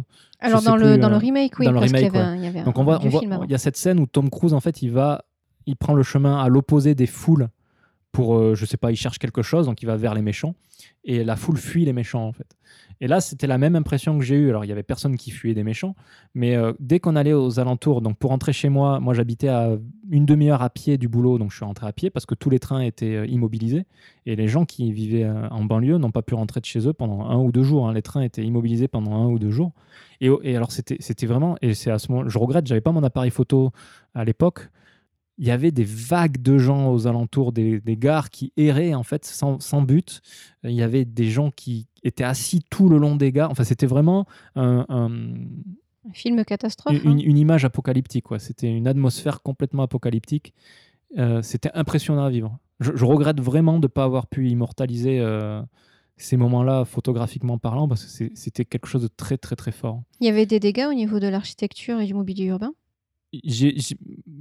Bah, moi, quand je suis rentré chez moi, il y avait euh, l'étagère avec tous les livres qui étaient plus dans l'étagère. L'étagère était debout, mais les livres étaient par terre. Euh, Je sais qu'il y avait mon amie Caroline, euh, quand, quand on est venu chez elle faire l'état des lieux, on a vu qu'il y avait une grosse fissure qui n'existait pas avant. Donc il y avait une fissure dans le mur et dans le, dans le sol. Donc ça, c'était le genre de petit truc qu'on pouvait voir. Après, là, moi où j'ai évolué, j'ai pas vu de dégâts matériels à proprement parler. D'accord, donc c'était très psychologique. C'était psychologique. Et donc, euh, pourquoi je parle de ça? C'est parce que quand on est rentré, euh, effectivement, euh, tout était différent. Déjà, ils ont mis en place, comme ils ont éteint les centrales, ils ont mis en place ce qu'on appelle le Setsuden, c'est-à-dire l'économie d'énergie. Donc, tous les grands écrans de Shibuya, de Shinjuku, etc., étaient éteints. Il y avait très peu de gens dans la rue. Même les pachinko étaient éteints. Donc, en fait, c'était une ville silencieuse et dépeuplée. Et quand on connaît Tokyo, euh, ça surprend et, c'est vraiment. euh, du coup, il y avait une atmosphère mélancolique euh, assez forte et on sentait vraiment que la ville était en deuil. Quoi. Et, ça, et ça, ça a été pendant des mois. hein. C'est resté comme ça pendant 3-4 mois. C'était assez impressionnant. Quoi. Rien à voir avec comment c'est maintenant. Donc une, sacrée expérience à vivre. C'est c'est quelque chose qui te qui t'a beaucoup touché? Tu y repenses souvent? Bah, je pense que ouais, j'ai eu une sorte de. Ça reste toutes ces secousses, euh, le fait d'être obligé de rentrer en France, euh, de ne pas avoir de contrôle au final sur euh, ce que tu veux vraiment faire. je pense que quelque part, ça m'a. Il y a eu un avant et un après. ouais. Je suis pas psychiatre, mais j'imagine que si j'allais voir un psy, il trouverait peut-être un traumatisme à, à ce niveau-là. D'accord. Essayons de revenir un peu sur, sur ton expérience professionnelle aussi. Du coup, après Sanofi, après deux ans, Tu as changé de boîte. Comment s'est passé le process d'ailleurs? Est-ce que c'est euh, des chercheurs de tête euh, qui t'ont contacté? Est-ce que c'est toi qui organiquement est allé proposer ton CV Qui plus est en japonais Peut-être c'est la première fois que tu as dû faire un CV en japonais en plus J'ai jamais fait de CV. Si, j'ai fait une fois un CV en japonais euh, avec l'aide d'un ami, mais je l'ai jamais présenté. J'ai toujours fait en anglais, moi. Je pars du principe que professionnellement parlant, le japonais est un plus, mais que si on m'embauche, c'est surtout pour mes, mes capacités. Alors oui, effectivement, en, fi- en analyse financière, en contrôle de gestion, en FP&A, on doit beaucoup aller voir tous les départements, donc il faut savoir parler un minimum japonais. Mais je pense que le japonais de base est suffisant et qu'on n'est pas là pour, euh, pour aller voir le client et parler en kaigo. Quoi. Donc pour moi, le japonais euh, est, obligatoire, mais pas besoin d'être parfait. Et ce qui est vraiment important, c'est euh, si on m'embauche en fait à la place d'un japonais, c'est pas pour mon japonais, c'est pour, euh, on dit euh, en anglais, mon, mon skill set, mes capacités. D'accord. Donc, euh, comment s'est passée euh, ta transition Donc, de Sanofi à ce nouveau boulot? J'ai euh, j'ai terminé Sanofi en mai et je me suis donné. Alors, quand tu as un visa au Japon, visa de travail, tu dépends d'une entreprise. Et si jamais tu finis de travailler pour cette entreprise, que tu te fasses virer ou que tu quittes ou, ou autre, tu as trois mois officiellement. hein. Tu as trois mois pour trouver un autre boulot. Et puis, tu nous avais parlé de ton statut spécial de VIE. Donc là, déjà, tu avais fini le VIE, tu étais passé en visa de travail normal, donc. Bah, même en veilleuse, c'était un visa de travail normal. J'ai eu un visa de trois ans. donc, euh, D'accord, les, les mêmes règles s'appliquent que sur un visa de travail normal euh, local, quoi. Il, il me sem- oui, oui, oui. Ça, ça oui, j'avais eu un visa de travail. Euh, après, quand tu as un visa de travail, tu as trois mois pour retrouver un autre boulot. Alors, il y a plein de gens qui font, et même moi, je crois que j'ai dépassé un peu, qui font différemment. hein. C'est l'officiel, mais dans les faits, il y a plein de gens qui dépassent les trois mois. Donc, je m'étais donné jusqu'à septembre. C'est aussi parce que mes, finances personnelles ne me permettaient pas de, de rester plus longtemps sans, travail. Je m'étais donné jusqu'à septembre pour trouver un boulot. Je me souviens, c'était un peu. euh, je passais d'un appartement à 50 mètres carrés à un truc tout petit avec des cafards partout. euh, euh, c'était vraiment un peu la, la déchéance. euh. Et oui, c'est vrai, ton premier appartement était payé par euh, bah oui, donc j'ai dû déménager. Je j'étais en plein milieu de Shinjuku. J'ai bougé à Nerima, qui est un peu excentré, euh, mais qui était super. J'ai beaucoup aimé le, le quartier. Il faudrait que j'y revienne un jour pour bah, prendre des photos et puis pour revenir voir les, les restaurants. Il y a un super restaurant israélien là-bas. Ah, chouette Euh, du coup, ouais, j'ai cherché. C'est là où j'ai découvert qu'au Japon, ça marche beaucoup par les recruteurs, en fait. Euh, autant en France, les recruteurs, c'est des, vrais chasseurs de tête qui, euh, qui, au final, vont chercher vraiment des profils spécifiques et pour des besoins d'une boîte. Au Japon, recruteurs, tu as vraiment les deux types. Tu as les chasseurs de tête qui sont compétents et qui sont là pour, euh, pour trouver des, gens. Mais tu as aussi les recruteurs un peu dans la sauce prof de français ou d'anglais, etc. C'est-à-dire, c'est des gens qui veulent absolument un visa, qui sont pas forcément compétents dans ces domaines-là, mais qui vont le faire pour avoir leur visa. Donc, j'ai pas envie d'être désobligeant, mais en général, des recruteurs qui n'ont pas une formation de recruteur, j'en ai rencontré pas mal, et euh, c'est pas très bon pour trouver du boulot, ça. D'accord. Et par quel biais ils t'ont contacté? Téléphone? Ah, c'est moi qui les contacte. D'accord. C'est moi, je- comme comme c'est pas des, cha- des chasseurs de tête, euh, on me chasse pas. Euh, C'est moi qui cherche un boulot, donc c'est moi qui les contacte. hein. Je peux donner des noms. hein. Euh, en boîte de recrutement au Japon, il y a euh, Michael Page, il y a N-World, il y a Robert Half, euh, il y a pas mal, de, pas mal de boîtes au final. Ce qui m'intéressait, c'était de savoir euh, comment tu as fait. Est-ce que c'est par Internet? Est-ce que c'est LinkedIn? Est-ce que LinkedIn fonctionne ici euh, au Japon? Pour les gens qui nous écouteraient, qui t'écouteraient pour la première fois Alors LinkedIn, avec les recruteurs, marche beaucoup. D'accord. mais les Japonais n'utilisent pas trop encore LinkedIn. Non, si tu les contactes par mail, tu leur dis voilà, je suis intéressé, tu les rencontres, euh, ils, voient, ils, ils établissent ton profil et puis après ils te donnent une liste d'entreprises euh, qui pourraient être bien avec ton profil et après ils proposent ton profil à ces boîtes-là qui sont des clients et les boîtes disent oui ou non, euh, est-ce que je veux rencontrer ce client ou pas. Ce sont des euh, boîtes de recrutement anglophones? Alors, euh, en général, ils parlent tous anglais. Moi, j'ai j'ai toujours fait mes entretiens en anglais, mais la question du japonais euh, revient, toujours. Oui, ça paraît logique quand même. Toujours, toujours. À l'époque, je parlais, j'avais rien pour prouver que je parlais japonais. Euh, donc, euh, je me suis fait euh, pas rejeter, mais euh, on m'a fait comprendre que sans un japonais meilleur, ça allait être difficile de trouver des boîtes qui, veuillent- qui veuillent me rencontrer. Donc, tu as commencé à faire les démarches pour le JLPT Ah, mais je, je- je crois que j'avais déjà passé une ou deux fois le JLPT, mais comme je voulais directement le niveau 2. euh, Ah oui, tu as, tu as raté plusieurs voilà, fois. avant ma prof m'avait dit, euh, je la voyais déjà à l'époque, ma prof m'avait dit fais-le, tu l'auras pas, mais au moins ça te permet de voir. euh, Ouais, c'est ce que les profs disent. euh, ouais, moi aussi, hein, on m'avait sorti ça, fais-les, comme ça tu seras entraîné au moins. euh. C'est ça. Mm. Donc du coup, moi, je suis allé voir ces boîtes de recrutement et euh, bah, je voyais bien que comme je parlais pas japonais euh, parfaitement, et il y allait avoir un, problème pour trouver. Mais des fois, j'avais des, entretiens avec des boîtes. je crois que j'en ai fait 3-4. Bon, c'était intéressant. Et il se trouve, alors c'est ça qui est rigolo, à un moment donné, il y a eu un, événement en Kama à l'Institut français. Et je suis allé à cet événement en Kama. Et j'ai rencontré un recruteur qui, était un peu geek. Et euh, je lui dis que je cherchais du boulot en finance. Il a dit Ah, ben je vais te faire rencontrer euh, mes, partenaires. Quoi. Enfin, euh, C'est une plus petite boîte qui s'appelle Ingenium, qui n'est pas très connue dans le paysage, enfin, du moins de, de mon côté, hein, dans le paysage des recruteurs, mais qui, au final, a très bien fait le travail parce que grâce à eux, ben, j'ai pu trouver un boulot chez, dans une boîte qui s'appelle Lixil. Qui est une grosse boîte japonaise qui fait des matériaux de construction et des toilettes. C'est les, les, concurrents principaux de Toto D'accord. sur les toilettes. Et euh, Toto, je suis sûr que même en France, on peut voir du Toto. Théo, Théo. Oui, c'est, euh, je, je, crois que c'est au niveau euh, business quand tu vas dans les supermarchés ou des trucs comme ça, parfois. Bah, ça, ça, ça doit J'ai peur de dire des hein. bêtises, hein, mais il me semble qu'à l'époque, déjà, hein, j'avais vu ça là-bas. Mais du coup, quel rapport avec Ankama? Bah, C'est juste que c'est à cet événement Ankama que tu es tombé sur le recruteur. Je suis tombé sur le recruteur. Donc, c'est c'est ce qui m'intéressait, ce qui était dans mes centres d'intérêt. Euh, qui n'avait rien à voir le boulot, qui a fait que j'ai réussi à trouver un boulot. Donc je trouve ça rigolo en fait. Donc comme quoi les forums, ça marche bien pour toi, enfin les événements, les conventions. Euh. Bah le networking, ouais, c'est un truc que je fais euh, assez régulièrement. J'aime bien. je suis très mauvais à ça dans le sens où du vrai networking, quand tu fais du vrai networking, tu fais un peu le mec qui semble intéressé, tu parles deux minutes à la personne et puis tu enchaînes une autre personne. Moi, mon problème, c'est que comme j'aime vraiment les gens, quand je fais du networking, bah, je fini à parler toute la soirée avec une personne et puis du coup j'ai rien networké quoi.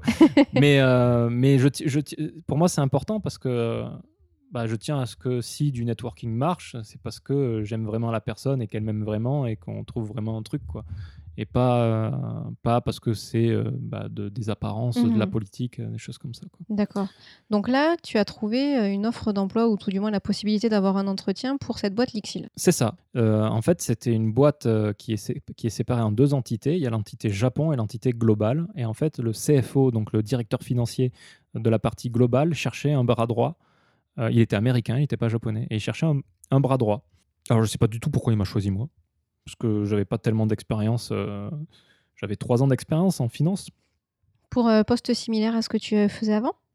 Ouais, bah pas seulement. Comme quand tu es bras droit du, du, CFO, donc tu fais forcément du FP&A, donc tout ce qui est faire du budget, faire des prévisions, faire des, des rapports mensuels pour expliquer la situation de l'entreprise, voilà, tous ces trucs euh, de base. Mais avec lui, j'ai fait aussi de la fusion-acquisition, j'ai fait euh, du relationnel avec les banques, tout ce qui touche un peu au métier de directeur financier au sens large. Euh, et en général, il faut quand même avoir un peu de bouteille pour, pour pouvoir faire ces, choses-là. Je ne sais toujours pas pourquoi il m'a choisi, en fait. mais j'ai énormément appris sur deux plans. Donc, j'ai beaucoup appris en finance. Parce que, bon, ben, un CFO américain, quand même, hein, que tu sois d'accord ou pas d'accord avec ses méthodes, bah, il t'apprend énormément de choses.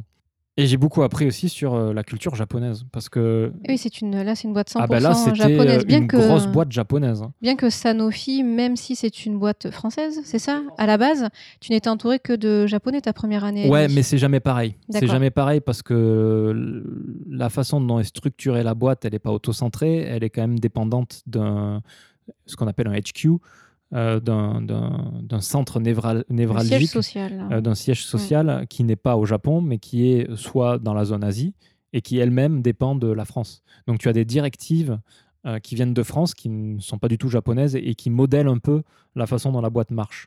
Là, c'était en plus c'était le HQ au Japon, donc j'étais vraiment au cœur euh, et en plus, Lixil, c'était anciennement deux boîtes qui ont fusionné, une boîte qui s'appelle Inax et une boîte qui s'appelle Tostem. Il y en a une qui faisait euh, euh, tout ce qui est les, armatures aluminium de fenêtres ou ce qu'on appelle des saches, et l'autre qui faisait les toilettes. il y en a une qui était beaucoup plus traditionnelle que l'autre, donc c'était vraiment des business traditionnels qui avaient fait fusion pour créer une boîte bien, bien traditionnelle aussi. Et quand je dis traditionnelle, c'est tous les matins, par exemple, il y avait ce qu'on appelle Radio Taiso. Donc, c'est une sorte de, de, chanson, de musique qui dure 5 minutes et où tu fais des exercices dedans. Donc, tu avais l'open space de 1000 personnes, tu as tous les gens qui faisaient les mêmes exercices. C'est la gym tonique. C'est ça, c'est la gym tonique. Euh, alors, moi, j'y vois un intérêt dans, dans, des usines, parce que c'est euh, physique comme boulot, donc euh, il faut t'échauffer. D'ailleurs, originellement, ça se fait dans les usines. Là, ils le font dans les open space. J'y vois moins de sens. Tu pourrais y voir un- du liant. Mais moi, je suis très, très, très. euh, je tiens énormément à ce qu'on appelle ici le flex time, c'est-à-dire pouvoir être euh, libre de ton temps. Euh, tu fais tes heures, tu fais ton boulot, mais tu le fais comme tu le souhaites. Au Japon, c'est pas encore ça, hein, même s'ils le mettent de plus en plus. Mais du coup, si tu dois être à 8 heures pétantes pour faire ton radio Taiso et que si t'es pas là, tu te fais engueuler, de suite, moi, ça me met une condition un peu austère au tableau, en fait, qui me plaît pas du tout. D'accord, donc dès le début, t'étais pas forcément. Euh, Enfin, tu es un peu déchanté. Mais avant de venir, justement, qu'est-ce qui t'a fait accepter l'offre d'emploi? Ah, moi, j'ai accepté parce que c'est le seul truc que j'ai trouvé. D'accord, t'étais- c'était le temps et l'argent. Ah, ben, en fait, non, parce que c'était super bien payé. Et euh, je savais que j'allais apprendre énormément. Je savais que j'allais en chier, mais je savais que j'allais en apprendre énormément. Je pensais pas, en- je pensais pas que j'allais en chier pour les raisons pour lesquelles j'en ai chié. D'accord. mais euh, Tu allais en connaissance de cause, quoi. Tu t'es dit, ça va pas être la fête non plus. voilà, pour moi, c'était, je vais faire ça pendant deux ans, je vais apprendre énormément et je vais monter en level. Quoi. Mon but, c'est d'apprendre. Donc, je me suis dit, avec ça, je vais apprendre énormément. Et en fait, non, au début, je, je faisais le Radio Taiso, euh, j'étais content, quoi. Enfin, je disais, ah, c'est rigolo, machin. Bon, c'est vrai qu'après un an, t'en as un peu marre, quoi. Surtout que c'était suivi de ce qu'on appelle le chore, qui est euh, une sorte de, euh, comment dire, de réunion matinale où euh, là, on récitait par cœur. Moi, j'avais toujours le petit livret quand même Les valeurs de les la valeurs boîte. de la boîte Oh et, euh, et donc ça faisait très religieux et ça ça me dérangeait aussi J'ai- j'aimais pas ce côté sectaire là ça Et tu dis que c'est au bout d'un an que ça a commencé à t'ennuyer? Pas avant? Bah écoute euh, à Rome fait les comme les Romains hein, donc euh, T'as quand même une, euh, enfin, je, je trouve une très bonne résistance, pas résistance, mais ah, comment on dit, seuil de tolérance. une résilience. Oui, c'est ça, résilience. J'étais pas sûre, je pensais que c'était du franglais, résilience. Je pense pas. À vérifier. Bah pff, ouais.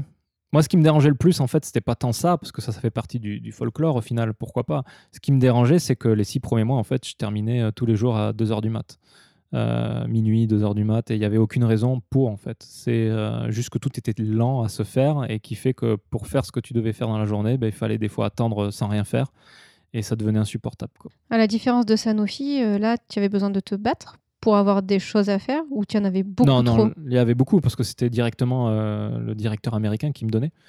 Donc, non, non, j'avais énormément de choses à faire, mais Avec on des on moments n'allait de pas, creux on n'allait pas à la même vitesse avec les, euh, mes collègues japonais qui avaient leur façon de travailler.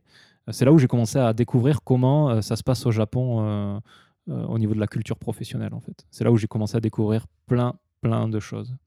Mais il y a dû avoir aussi un autre, un autre challenge pour toi. C'est comme tu dis, si tu restais bien après minuit, qu'en était-il de ton apprentissage du japonais, vu que euh, chez Sanofi, tu passais euh, tes soirées justement à, à apprendre par toi-même? Ben, en fait, toujours pareil, à la pause de midi ou ou dès que j'avais un peu de temps, quand j'attendais pour rien faire, euh, ben, je- je- j'en faisais. quoi. C'est vrai que j'en faisais moins que quand j'étais chez Sanofi, mais à ce moment-là, je crois que j'étais déjà à 1500 kanji où je commençais vraiment à, à avoir un, un bon, un bon niveau euh, écrit. Et c'est à ce moment-là, il me semble, où j'ai vraiment, euh, quand j'ai vu que j'avais du mal à parler avec les équipes euh, japonaises, où j'ai vraiment mis l'accent, où je, me suis dit, il faut arrêter d'être timide, Mathieu. euh, C'est pas grave si tu fais des fautes, euh, il faut commencer à. C'était en fait chez Sanofi, quand je suis parti de Sanofi, j'étais toujours nul à l'oral en fait. Après, c'est quand je suis allé chez Lixil en fait où j'ai commencé à me délier la langue et où j'ai commencé à oser parler, même en faisant des fautes. Tant pis, le but c'est de se faire comprendre quoi. C'est à ce moment-là que tu as commencé tes cours avec ta professeure le samedi Non, matin non, parce que non, je les avais commencés avant. Ah, et elle, elle me disait, mais parle, sois pas timide. Euh, Il faut, faut que tu parles plus. euh, Tu veux toujours être parfait. euh, On s'en fout d'être parfait. Parle. Et donc, c'est là où j'ai j'ai commencé à intégrer les conseils de, de la prof. Quoi.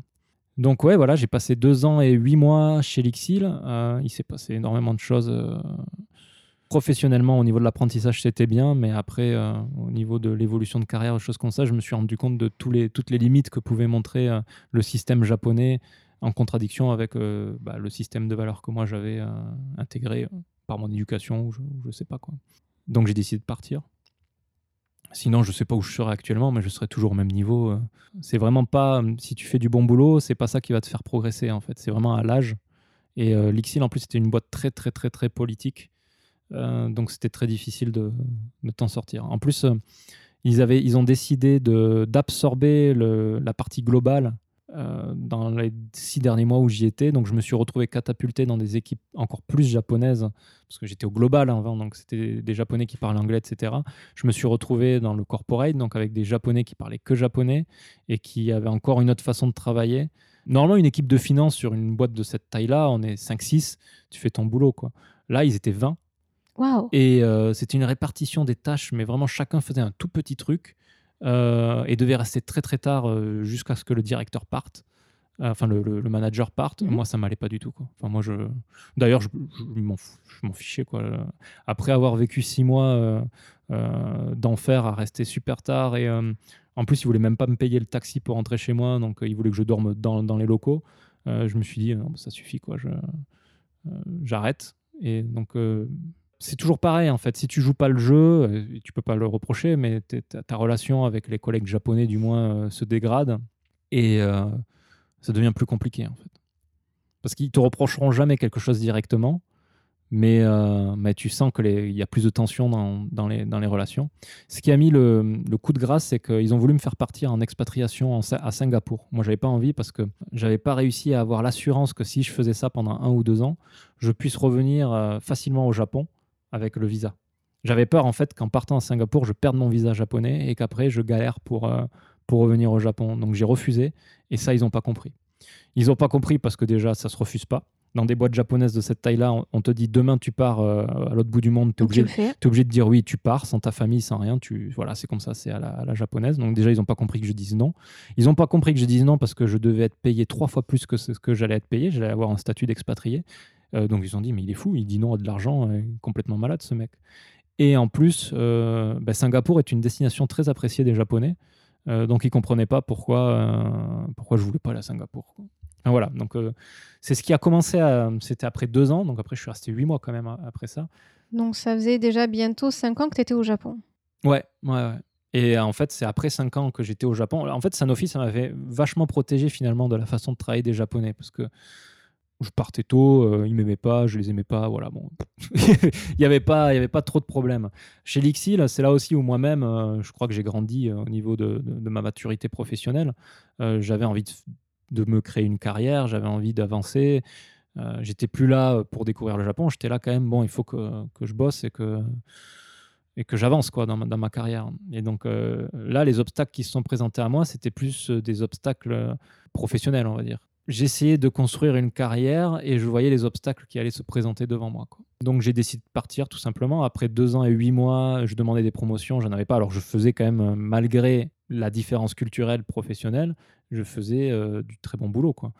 Mais est-ce que c'est quelque chose qui se demande aussi? Est-ce que euh, avec le recul, tu te dis ah peut-être que j'aurais pu faire plus d'efforts au niveau culturel et ça aurait été plus facile sur certaines choses? J'ai l'impression que pour les expatriés, euh, enfin pour les expatriés, pour les gens qui viennent vivre au Japon euh, et qui sont en contrat local, tu as toujours cet équilibre à avoir entre à quel point je fais comme les Japonais et à quel point je garde quand même mon identité d'étranger.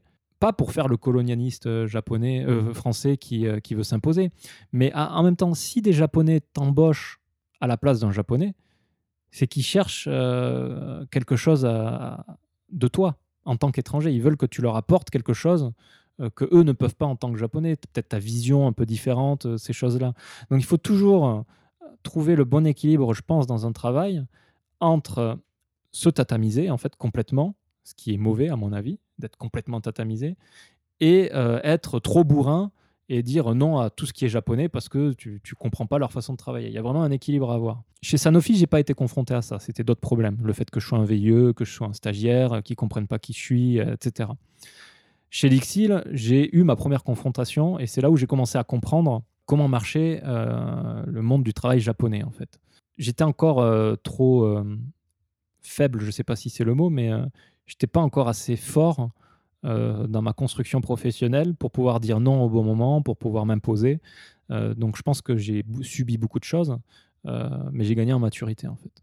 Et c'est une fois que je suis parti et que je suis arrivé chez Heinz, donc ma troisième expérience professionnelle au Japon, où j'ai compris comment me positionner par rapport à cette culture différente pour pouvoir en tirer le meilleur dans, les deux cas, c'est-à-dire pour moi et pour eux, où j'ai réussi à trouver un équilibre euh, professionnel en fait. D'accord, donc tu te sentais plus mature et euh, peut-être un peu plus euh, prêt pour faire face à ces anciens problèmes que tu n'avais pas forcément réussi à dépasser et qui t'ont donné envie de partir? C'était dans cette optique-là que tu as accepté cette, ce- cette nouvelle offre de travail. Ah non, l'offre, je l'ai acceptée parce que ça, moi, je- j'en pouvais plus de, de, ça, de, j'en pouvais plus de l'Ixil. Ah d'accord, tu voulais vraiment t'enfuir Ah, je voulais partir ouais, parce que me retrouver ca- catapulté, euh, en fait, je me retrouvais à, après avoir fait des fusions-acquisitions, euh, de la finance euh, d'assez haut, haut, niveau, je me retrouvais, euh, comme j'étais le plus jeune de l'équipe japonaise, de 20 japonais en, en, finance, je me retrouvais à devoir préparer les places des meetings,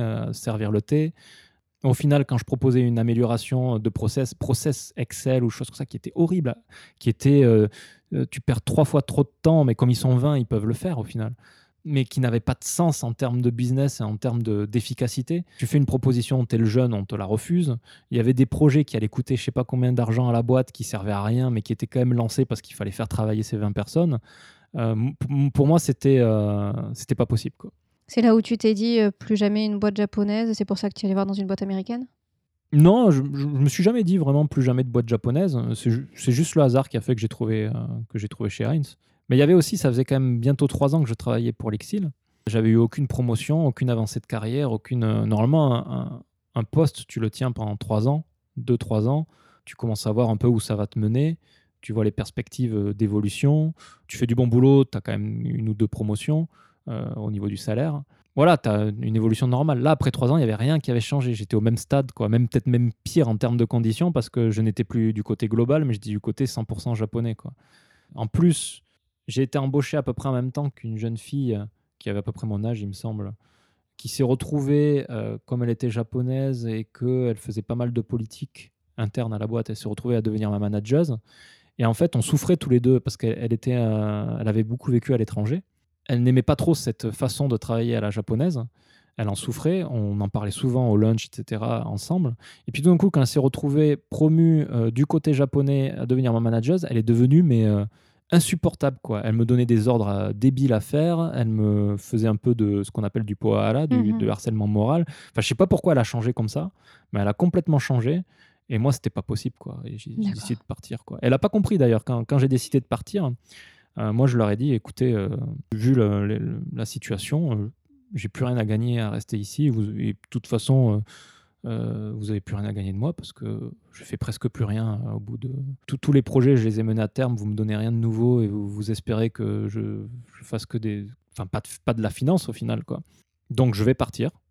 Comme euh, j'ai pas beaucoup comme je fais plus grand chose je peux partir rapidement. Donc je pars dans deux semaines je suis plus là. Et là elle a pété un câble m'a dit mais c'est pas possible les règles de l'entreprise c'est il faut au moins que tu restes deux mois tu vas pas partir à partir du moment où tu poses ta démission elle ouais, dire d'accord et là, moi, je, lui ai dit, écoute, euh, dans la loi japonaise, c'est deux semaines et euh, les règles de l'entreprise ne font en aucun cas office de loi, en fait. C'est-à-dire que c'est deux semaines et si je veux partir au bout de deux semaines, ben, je peux, sinon c'est illégal. Et là, elle était, elle était sur le cul parce qu'elle n'avait pas l'habitude que, bah, que les gens disent non et je fais comme ça. Quoi. Encore une fois, c'est euh, c'est un peu le gap. Mais tu le savais? Tu, tu, tu es allé faire euh, les recherches dans les textes de loi pour, parce que je euh, savais qu'elle allait tout faire pour que je reste. En fait, elle voulait même pas que je parte.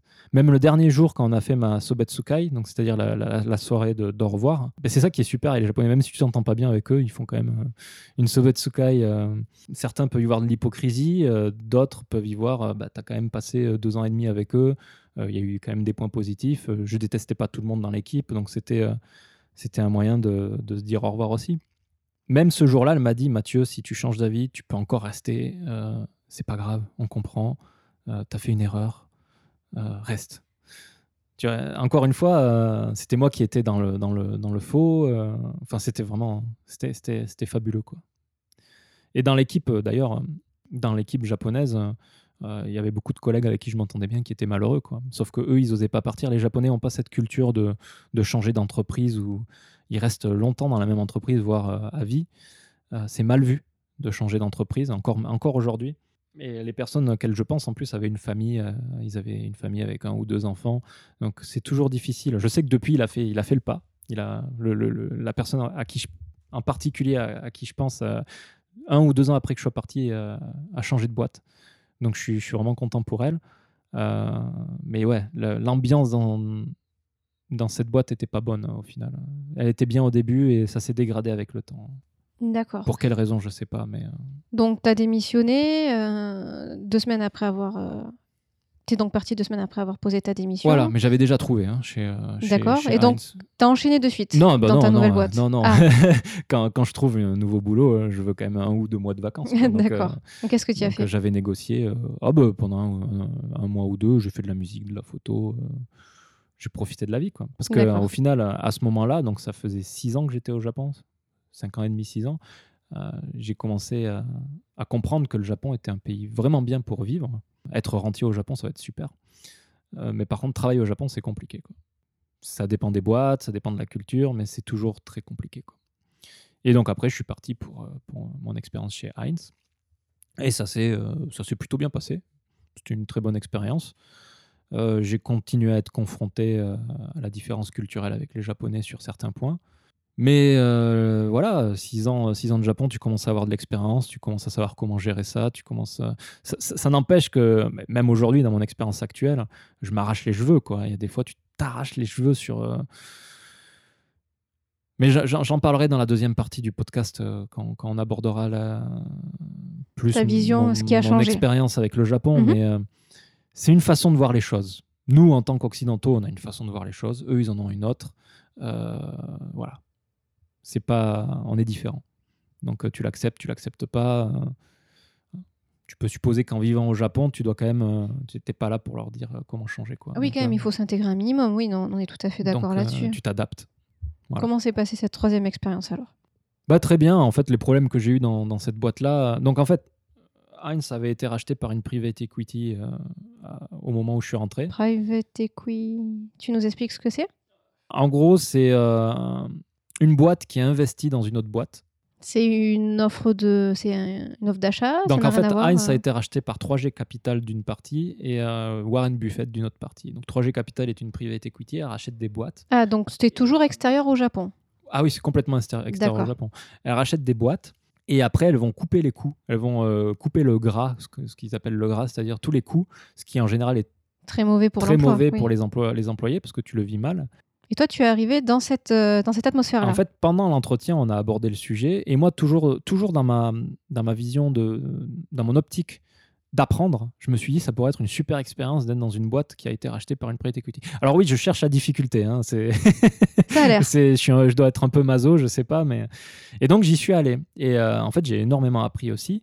Euh, mais c'est vrai que tout du long, euh, j'ai été confronté au fait où on te demande toujours plus de faire de profit et euh, de chiffre d'affaires, et on te donne toujours moins de moyens pour le faire, ce qui n'a pas de sens, quoi. Euh, et ce qui explique euh, pourquoi, euh, après ma dernière expérience aujourd'hui, j'ai pas envie de dire le nom de la boîte parce que j'y travaille actuellement, donc je ne citerai pas. Mais euh, c'est une boîte familiale. Donc, euh, il y a plus ces objectifs euh, à tout prix profit. Il y a quand même une vision qui est plus long terme. Parce que quand tu veux du profit à tout prix, tu as une vision court terme qui est nocive pour la boîte et tu la détruis en fait. Euh, quand tu as une vision long terme, tu prends des décisions qui ont un sens au niveau business. Peut-être que sur les premières années, tu vas perdre de l'argent, mais sur le long terme, tu vas en gagner. Et c'est ce qui est sain, parce que euh, c'est une bonne atmosphère pour les employés, c'est une bonne atmosphère. Et je me rends compte en, en parlant de ça aussi que la maturité, je l'ai eu à la fois dans la compréhension de la culture japonaise, mais en fait euh, aussi au niveau business. J'ai appris dans quel De environnement je voulais travailler. Mhm. Et, euh, et voilà. Entre temps aussi, j'ai euh, investi, donc j'ai cofondé une boîte qui s'appelle euh, Au fil du Japon, avec mes partenaires qui, s'ils écoutent, je leur dis bonjour. Je me suis retiré un peu du management et maintenant je suis simple investisseur. Mais j'ai aussi eu cette expérience de création de boîte pendant un ou deux ans. D'accord. Donc auto-entrepreneur aussi, enfin plutôt investisseur. euh, Investisseur, ouais. Donc j'ai eu ces différentes expériences. J'ai aussi monté mon, mon business photo. euh.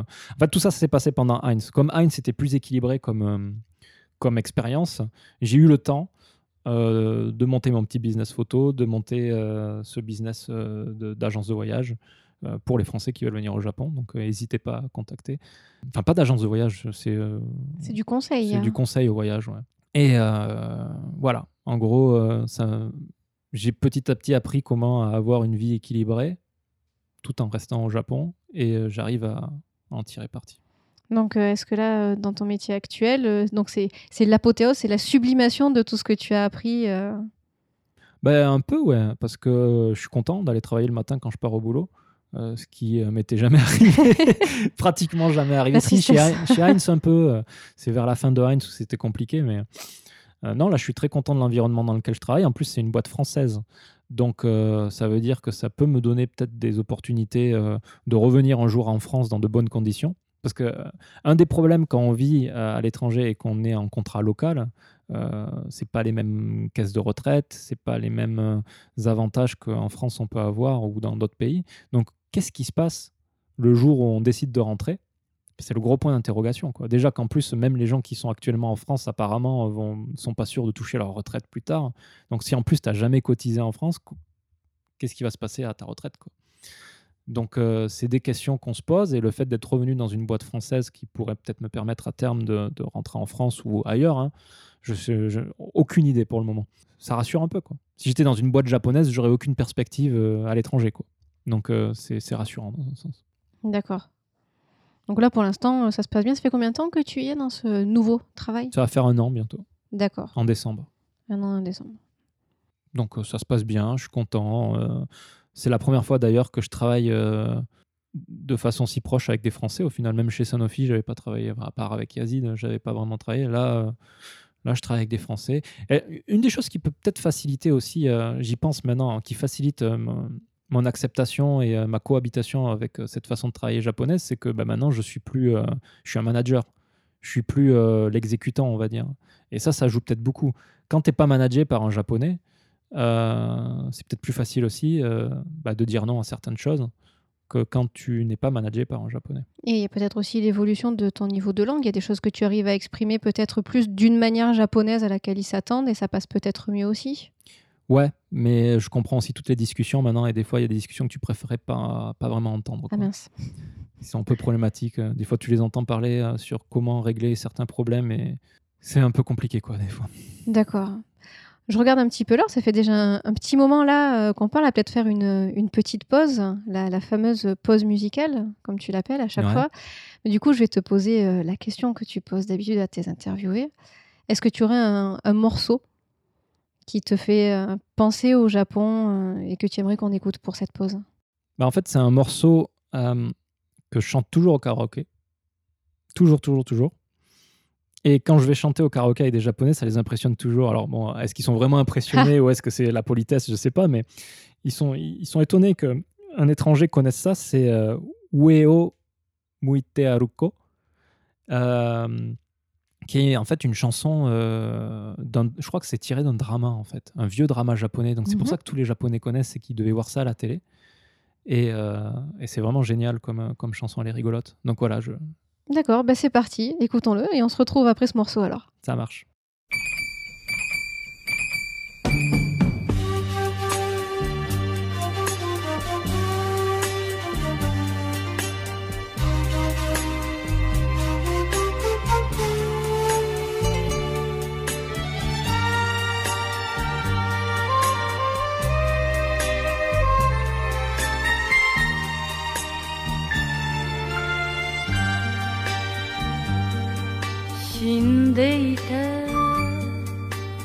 朝に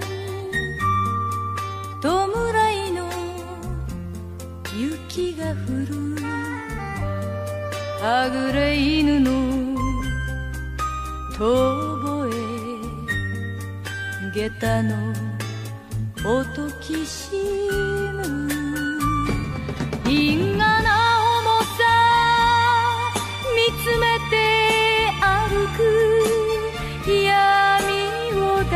しめる。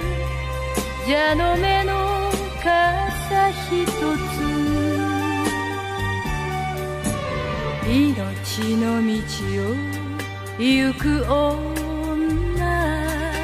涙はとに捨てまし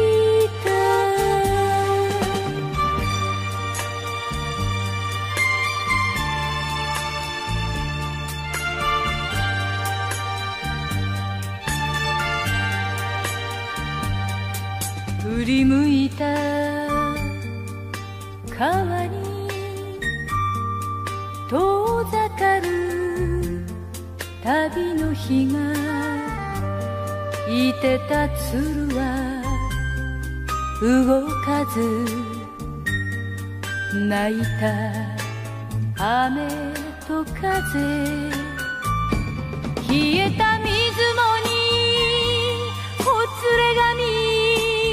映し涙さえ見せない。蛇の目の傘ひとつ。恨みの道を行く女。心を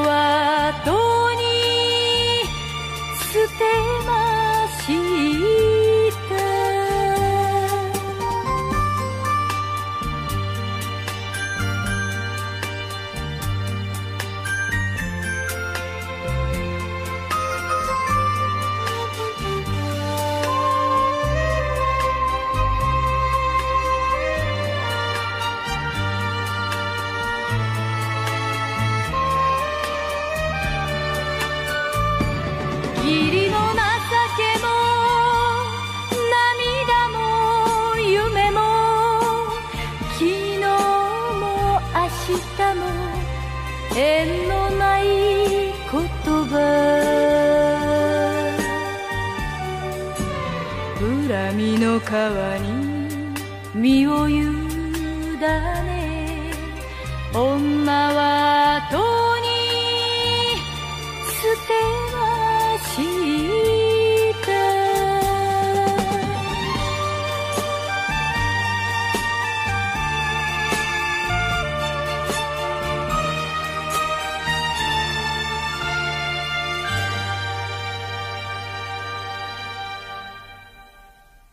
Du coup, après, euh, c'est combien maintenant? 8 ans au Japon, c'est ça? Bah, ça fait 8 ans. ouais.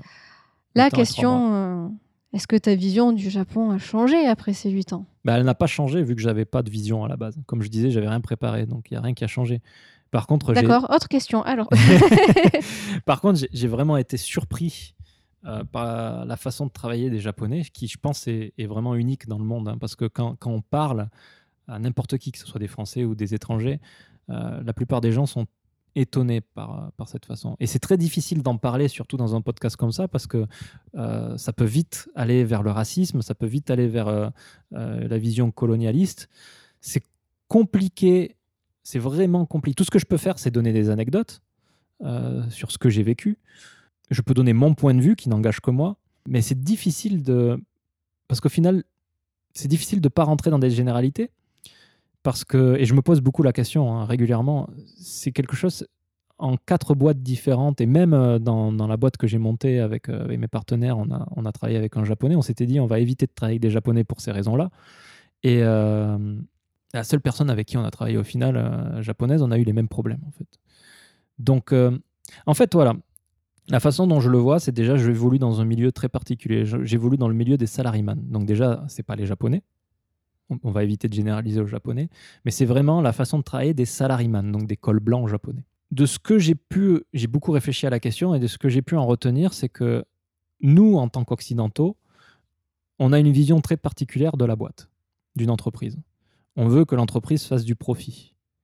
Euh, donc, euh, surtout dans le modèle américain, on va créer un besoin, ce qui est encore différent, il me semble, du modèle français à l'origine, parce que nous, on voulait répondre à un besoin, euh, mais le marketing, etc., a fait que maintenant, une boîte crée plus un besoin que n'y répond.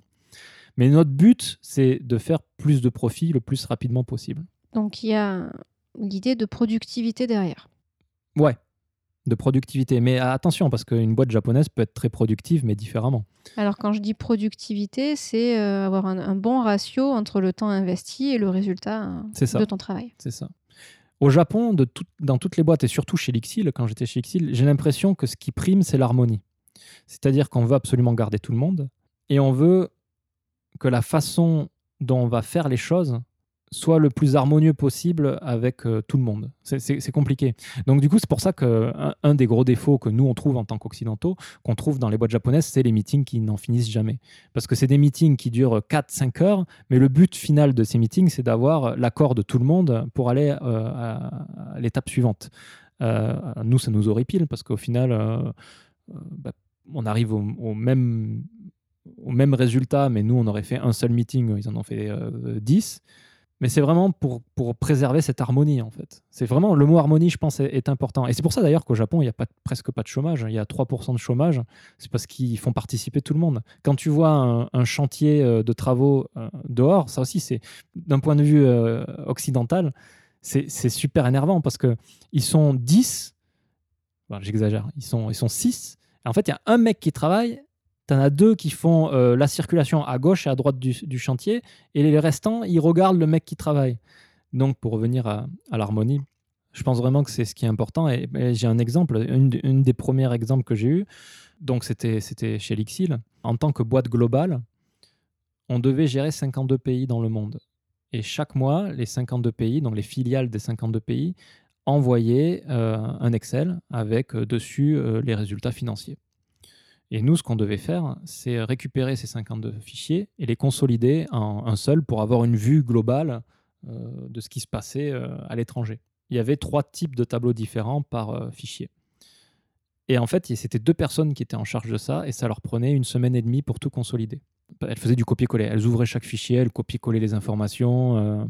C'était assez fastidieux. Et en fait, quand tu es dans le milieu de la finance, pouvoir avoir un rapport mensuel le 15 du mois pour le mois précédent, c'est trop tard. C'est un manque d'efficacité euh, et un manque de recul sur ton business au final. Donc du coup, fort de mon apprentissage de, programmation sous Excel euh, de, Sanofi, j'ai créé une macro qui a permis de faire ce travail d'une semaine et demie en cinq minutes. Vu que c'est répétitif comme tâche, c'est facilement automatisable par... euh, je ne sais pas si ça se dit automatisable Si, d'ailleurs si, tout à fait. euh, par, euh, par euh, une macro Excel. Il suffit juste de changer un peu les fichiers qu'ils envoyaient, de créer cette structure de macro, t'appuies sur un bouton, ça allait chercher les données dans les 52 fichiers, et puis voilà, ça faisait le boulot. Donc toi, tu l'as fait dans l'optique, eh ben, super, ces gens-là vont avoir plus de temps pour faire des choses plus intéressantes. C'est ça, ouais. Et en fait, quand j'ai présenté euh, cette macro, euh, donc l'américain était, était ouais, c'est super, euh, ça va être génial. Mais après, j'ai présenté ça parce que sous l'américain, moi j'étais en fait, l'américain me prêtait à différents départements. Donc là, j'étais dans le département reporting, etc. Et donc, dans chaque département, il y avait un manager japonais. Comme c'est une grosse boîte japonaise, il y a beaucoup de managers japonais et de sous-managers et de sur-managers. C'est fréquent dans les boîtes japonaises, vu qu'on évolue à l'âge. Euh, forcément, au bout d'un moment, il y a beaucoup de managers. Et euh, ils ont refusé d'utiliser ma macro. Ils m'ont même demandé de la détruire parce que c'était un danger pour euh, l'équipe. Parce que du coup, ces deux personnes n'allaient plus avoir de travail. Donc, c'est fou quand même. Tu as, des gens au placé qui te disent on paye deux personnes un salaire à temps plein juste pour faire un truc comme ça. Pour, pour un truc qui sert une fois par mois. Ben, Parce que c'est ça, je veux dire. À part ça, dans ces cas-là, ils font rien d'autre. Après, elles faisaient d'autres trucs, ces personnes-là. Mais, euh, Ah ouais, mais dans ces cas-là, enfin, je veux mais dire. justement, euh, c'était comme elles restaient tous les soirs très tard.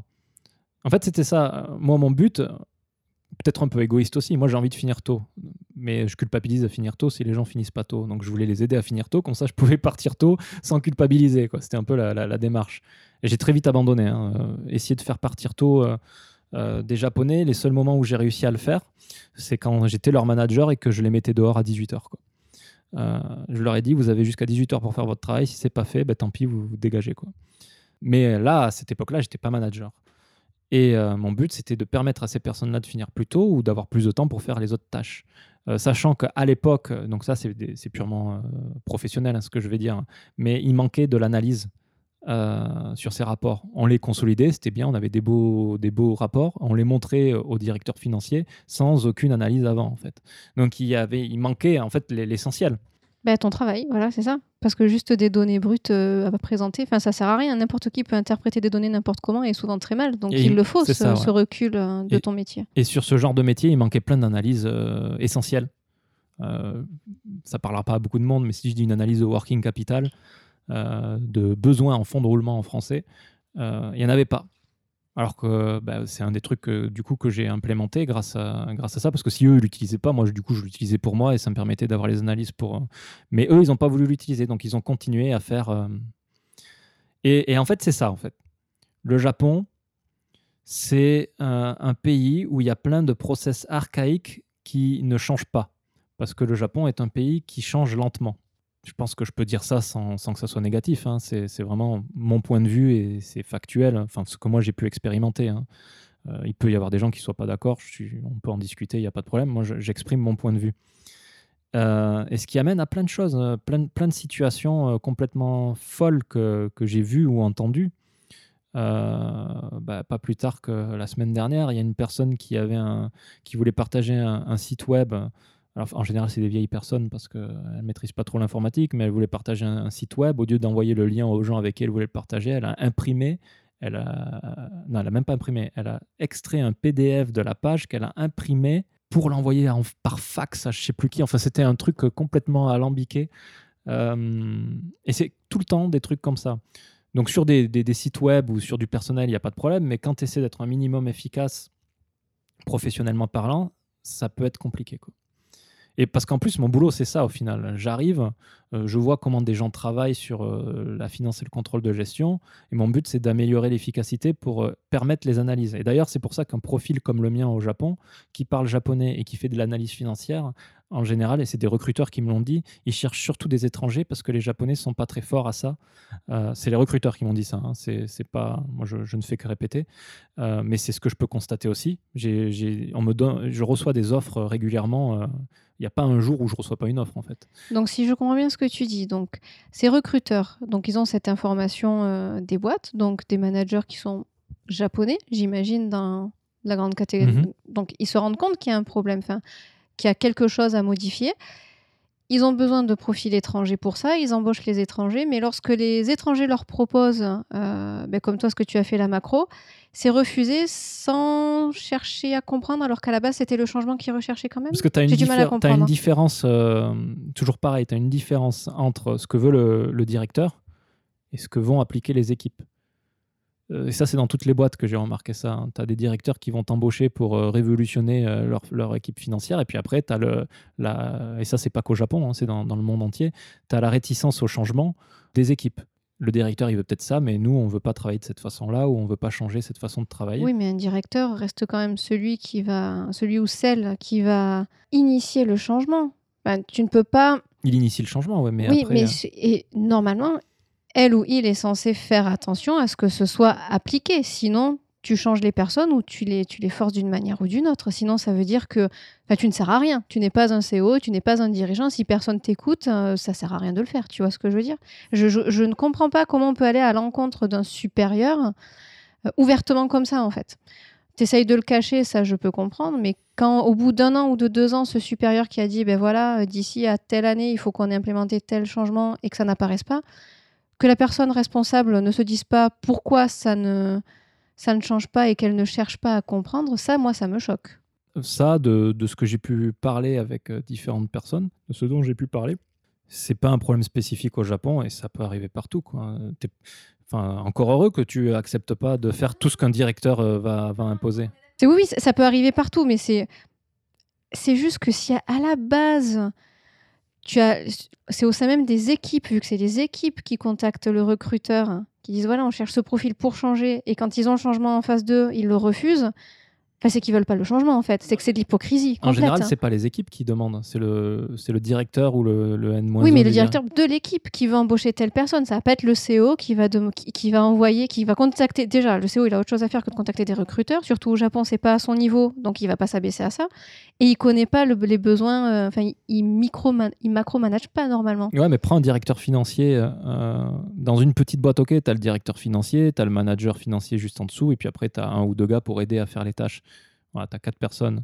Mais dans des boîtes euh, comme par exemple sur Lixil, tu vas avoir le directeur financier, tu vas avoir le bras droit et le bras gauche du directeur financier, tu vas avoir le manager accounting et tu vas avoir le manager euh, contrôle de gestion, le manager euh, finance. C'est-à-dire que pour arriver au plus bas, tu as quatre ou cinq couches. Donc forcément, si tout en haut de la couche, tu as une envie, et ça pareil, c'est pas spécifique au Japon, le message se déforme avant d'arriver en bas. Et je suis d'accord avec toi, le message devrait passer, mais ça, c'est c'est compliqué. C'est tout le monde n'arrive pas. C'est difficile de faire passer un message sur différentes couches comme ça. Et c'est pour ça d'ailleurs que partout dans le monde, tu peux trouver des consultants en ce qu'on appelle re-engineering ou des choses comme ça. Euh, c'est des consultants qui t'aident à faire passer un message pour du changement en fait. C'est vraiment un problème. Euh. Toi-même, tu, as des, tu as des amis euh, japonais justement qui pourraient t'aider à avoir une vision plus proche de la réalité. Pas forcément plus objective parce que c'est pas parce qu'on est dedans qu'on est plus objectif, mais pas euh, caucasienne comme manière de voir les choses. J'ai pas tellement d'amis japonais en fait. J'ai surtout des connaissances de, de boulot, dont par exemple le- la personne dont je parlais tout à l'heure qui a changé de boîte euh, après un an et qui est très contente d'avoir changé de boîte. Euh, mais des amis proches, non, j'ai pas d'amis proches japonais quoi. D'accord, donc tu as juste ta vision à toi et des amis, des autres amis français ou étrangers au final. j'ai des connaissances japonaises avec qui je parle de tout ça. Bah, c'est toujours pareil, c'est en fonction du mieux. Quand j'en parle avec les collègues, ils vont pas se mouiller, ils vont rien dire, mais tu vois que ça les gêne la situation. Mais tout ce qu'ils disent, c'est euh, shoganai ou shikatanai, quoi. C'est-à-dire, c'est comme ça, on peut rien changer, quoi. Donc c'est des gens, mais tu peux le comprendre parce que, euh, alors de moins en moins, parce qu'il y a de moins en moins de gens, donc je pense que ça doit être facile de trouver du boulot au Japon, mais euh, les salaires au Japon euh, n'ont pas augmenté depuis 5-6 ans, quoi. Alors que le coût de la vie augmente alors chaque que année. le coût de la vie augmente. Donc c'est, Et puis Tokyo, c'est une ville très, très chère dans laquelle vivre. Donc quand tu es un père, un père de trois enfants et qu'en plus, dans le modèle japonais, normalement, la, la femme ne travaille pas, euh, donc tu es le seul, la seule source revenu du foyer, bah, c'est compliqué de changer de boulot. Quoi. Donc même si tu n'es pas content avec ta situation, c'est, dur. C'est, pas facile. Euh, donc euh, en général, les Japonais avec qui je parle ne sont pas contents de cette situation. Euh, moi, ce qui m'énerve un peu, c'est que les collègues souvent disent Ah, j'en ai marre de terminer tard et tout ça. Mais quand tu leur proposes des solutions, quand tu leur, tu leur dis finis plus tôt, ils font pas grand chose en fait. Et ça, ça, ça, en général, ça m'énerve. C'est pour ça que j'ai abandonné. Euh, J'essaie plus de les aider maintenant. Je fais mon boulot et je, je- je pars. Quoi. D'accord. Et je culpabilise plus. Alors, c'est peut-être pas bien, hein, mais euh, c'était culpabilisé. J'ai culpabilisé pendant six ans et euh, c'était pas forcément facile à vivre. Et vu que de toute façon, tu peux pas changer les choses, euh, et que de toute façon, je pense que c'est pas à moi de changer les choses, voilà. D'accord. Est-ce que tu as d'autres anecdotes à nous raconter? J'en ai une, par exemple, qu'on m'avait racontée. C'était. euh, donc, toujours pareil, en général, c'est euh, avec Excel ou des choses comme ça, mais euh, une personne qui devait récupérer un fichier Excel du marketing pour copier. Donc, il y avait une feuille par produit et il fallait consolider dans une feuille les informations de ces produits-là. Donc, c'est facile. En général, tu fais un copier-coller sur la feuille principale et tu as, ton résumé. Quoi. Bah, elle, ce qu'elle a fait, c'est qu'elle a imprimé toutes les feuilles euh, de produits et qu'elle a retapé en dur dans Excel tout ce qui était marqué sur ces feuilles. Quoi. Donc en fait, elle a pris un Excel, imprimé pour remettre dans un Excel, ce qui n'a juste pas de sens. Et elle a dû perdre énormément de temps, cette personne. Quoi. Et qui c'est pas écologique. Et puis, c'est pas écologique. Ah, mais oui, mais le, le papier, c'est un des gros problèmes. euh, tous les directeurs financiers avec qui j'ai parlé ici, euh, ils essaient de diminuer la consommation de papier. Quoi, parce Ah d'accord, donc ils en sont conscients quand ils, même. hein. et- ouais, ils impriment tout en fait. Les process japonais demandent à ce que tu imprimes tout. que- parce qu'il y a beaucoup de fax encore. hein. Tu peux pas faire de business sans fax au Japon encore. Donc, euh, Est-ce que euh, dans ta boîte avec tes partenaires, vous avez un fax? Bah ouais, on a dû investir dans un fax. D'accord. Sinon, c'était pas possible. Donc, euh, il y a plein de petits trucs archaïques comme ça. C'est parce qu'ils mettent du, temps à changer. C'est comme ça, quoi. C'est. Euh, Est-ce que j'ai d'autres anecdotes encore euh, comme ça Ça me vient pas? Il y en a une que j'ai racontée sur Twitter récemment où on reçoit un fichier d'exemple. donc, c'est pour un projet. On devait remplir un fichier Excel. Et donc, le, manager de projet. alors, c'est marrant parce que c'est un manager de projet IT. Et, en fait, il est très vieux et il maîtrise pas bien l'informatique. Donc, c'est assez rigolo. Et il devait euh, prendre le fichier exemple de la Chine, en fait. Euh, la Chine avait envoyé leur fichier pour dire faites comme ça. euh, Enfin, la France avait envoyé le fichier de, de la Chine pour dire faites comme ça, mais mettez les valeurs japonaises dedans. Euh, par exemple, bah, si tu dis euh, produit A, on en vend Mhm. 10 000 en Chine, bah, lui, il aurait dû mettre 5 000. Quoi. Hum, c'est un modèle. C'est un, voilà, c'est un template, comme on dit en anglais, un modèle. Et euh, lui, en fait, ce qu'il a fait, c'est qu'il a pris le fichier et il a changé le mot Chine par le mot Japon. Donc, il a gardé les valeurs chinoises, mais il a remplacé juste le mot. euh, voilà, mais, c'est. Et encore une fois, comme ça, ça peut paraître euh, bizarre que je raconte ces anecdotes et ça peut mais ça n'a rien à voir avec la culture ou choses comme ça. Mais des choses comme ça, c'est tous les jours. Il n'y a pas une journée où euh, le travail n'est pas ralenti ou n'est pas perturbé par des anecdotes comme ça. Et c'est à force, c'est fatigant. C'est vraiment fatigant. Et c'est vraiment, pour moi, c'est le choc culturel serait là. On a deux façons différentes de travailler et d'appréhender euh, le monde du travail, en fait. Mais en même temps, on on peut pas leur jeter la pierre. Si tu n'as aucune perspective d'évolution et que tu évolues à l'âge, pourquoi tu te démènerais ou pourquoi tu essaierais d'être efficace Euh, Et si euh, ils arrivent à la même productivité au final que, que le Japon est quand même été la troisième puissance mondiale avec... Oh, ça fait longtemps que c'est plus le cas. ça hein. fait, ça fait longtemps, mais était, longtemps. mais ça reste quand même une puissance économique assez forte. Comment ils font? Donc c'est qu'ils y arrivent bien hein, quelque part. Donc c'est que leur modèle marche. C'est juste que de mon point de vue, et là je, je- je donne ma critique, ils aliènent un peu l'individu pour permettre au groupe euh, de fonctionner. Et donc, euh, moi, ça, pour moi, je pourrais pas évoluer. Je suis un étranger au Japon, donc j'arrive à y échapper. Mais si j'étais japonais, je le vivrais très mal, quoi. Mais je n'aurais pas conscience normalement, donc, euh, enfin, je pense. Donc, D'accord. Là, c'était surtout beaucoup d'anecdotes professionnelles. T'as pas d'anecdotes dans ta vie privée, dans des choses que tu as remarquées dans tes hobbies, par exemple. Des choses qui, bah, qui se sont modifiées. Tu nous disais au début que hum, c'est juste dans ton premier travail, si je me souviens, où tu étais juste à une demi-heure à pied. Ouais. Euh, là, depuis, apparemment, euh, tu n'as fait que t'éloigner de plus en plus de tes lieux de travail. Est-ce que ça aussi, ça a changé du coup euh, ah bah oui, ça a ta vision? Est-ce Bah, qu'il y a des choses qui t'énervent plus qu'avant? Est-ce qu'au contraire, tu es beaucoup plus cool sur certaines choses par rapport à ça? Bah, j'ai une heure et demie de trajet aller maintenant, donc j'ai trois heures de trajet aller-retour.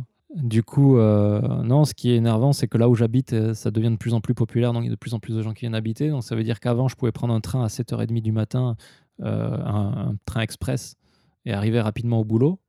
Donc transformer mon trajet de 1h45 à 1h à peu près. Quoi.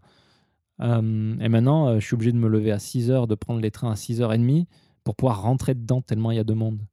Et, euh, et s'il y a une chose qui est sûre au Japon, c'est que les Japonais sont peut-être très polis euh, quand il y a des règles, mais dans le train, c'est no man's land. Il n'y a, y a pas de règles. C'est chacun pour sa peau. Et euh, ça peut être très violent des fois. Et quand le train est blindé, il y a des gens qui se font mal. Tu es tellement serré et les gens poussent pour rentrer, mais ils poussent vraiment très fort.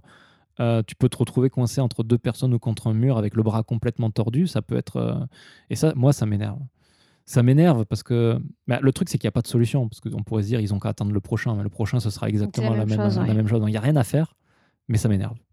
Mais Et- du coup, ça va aller en s'empirant, vu que Eh oui, donc je partirai de l'exode plus en plus rural tôt. est là. Je partirai de plus en plus tôt. Ou alors, je déménage et je reviens dans le centre. Ça donne pas envie euh, d'investir dans une voiture, peut-être De changer ta manière de, de te déplacer? Bah, j'ai pensé investir dans un, dans un vélo, euh, parce que mon, mon boss actuel euh, fait que parler de ça, et apparemment c'est trop bien. Et lui, il le faisait, il faisait ses 14, 15, parce que j'habite à 15 km, je crois, hein, euh, du boulot.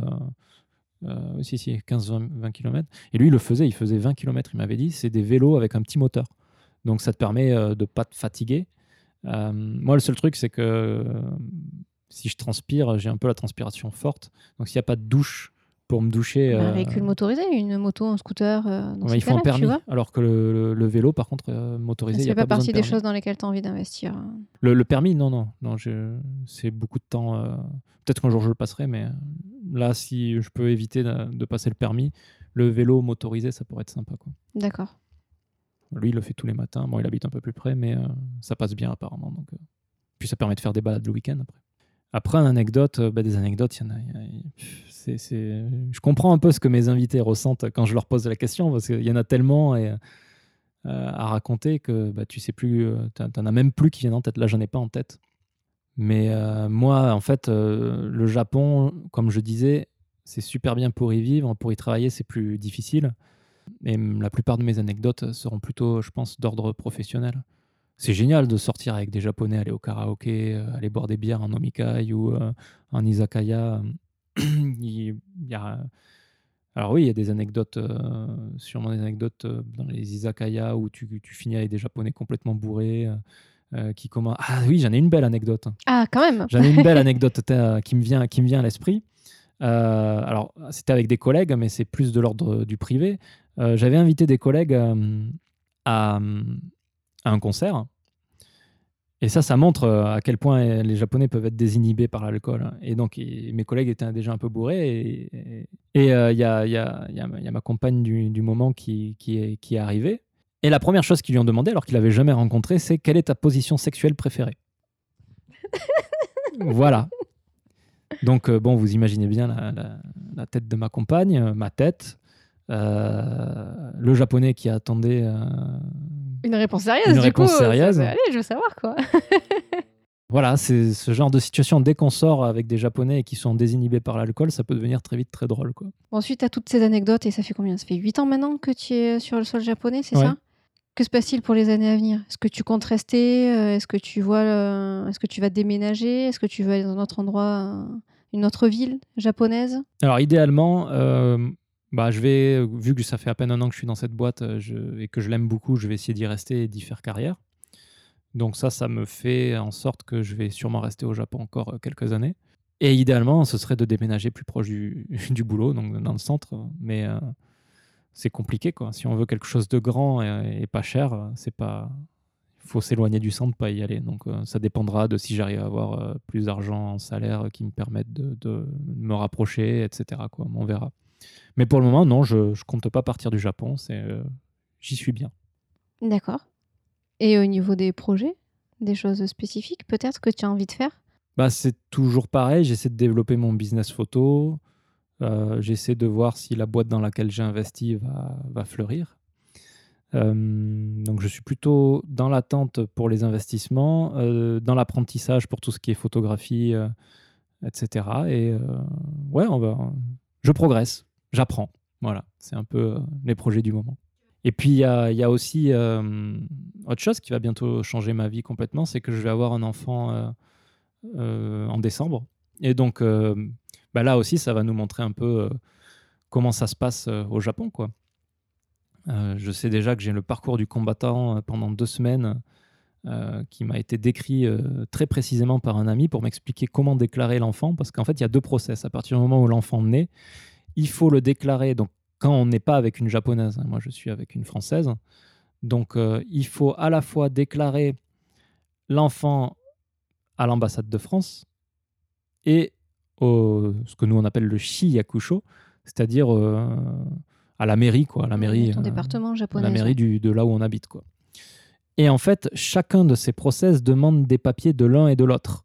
Donc c'est deux process qu'il faut être menés en même temps et qui souvent euh, sont bloqués parce qu'il manque un papier. Donc, euh, et on n'a que deux semaines pour euh, déclarer l'enfant, sinon il est illégal sur le, le sol japonais. Ah, pour l'obtention du visa, il peut Ouais. rester deux semaines sans visa en fait. C'est ça. D'accord.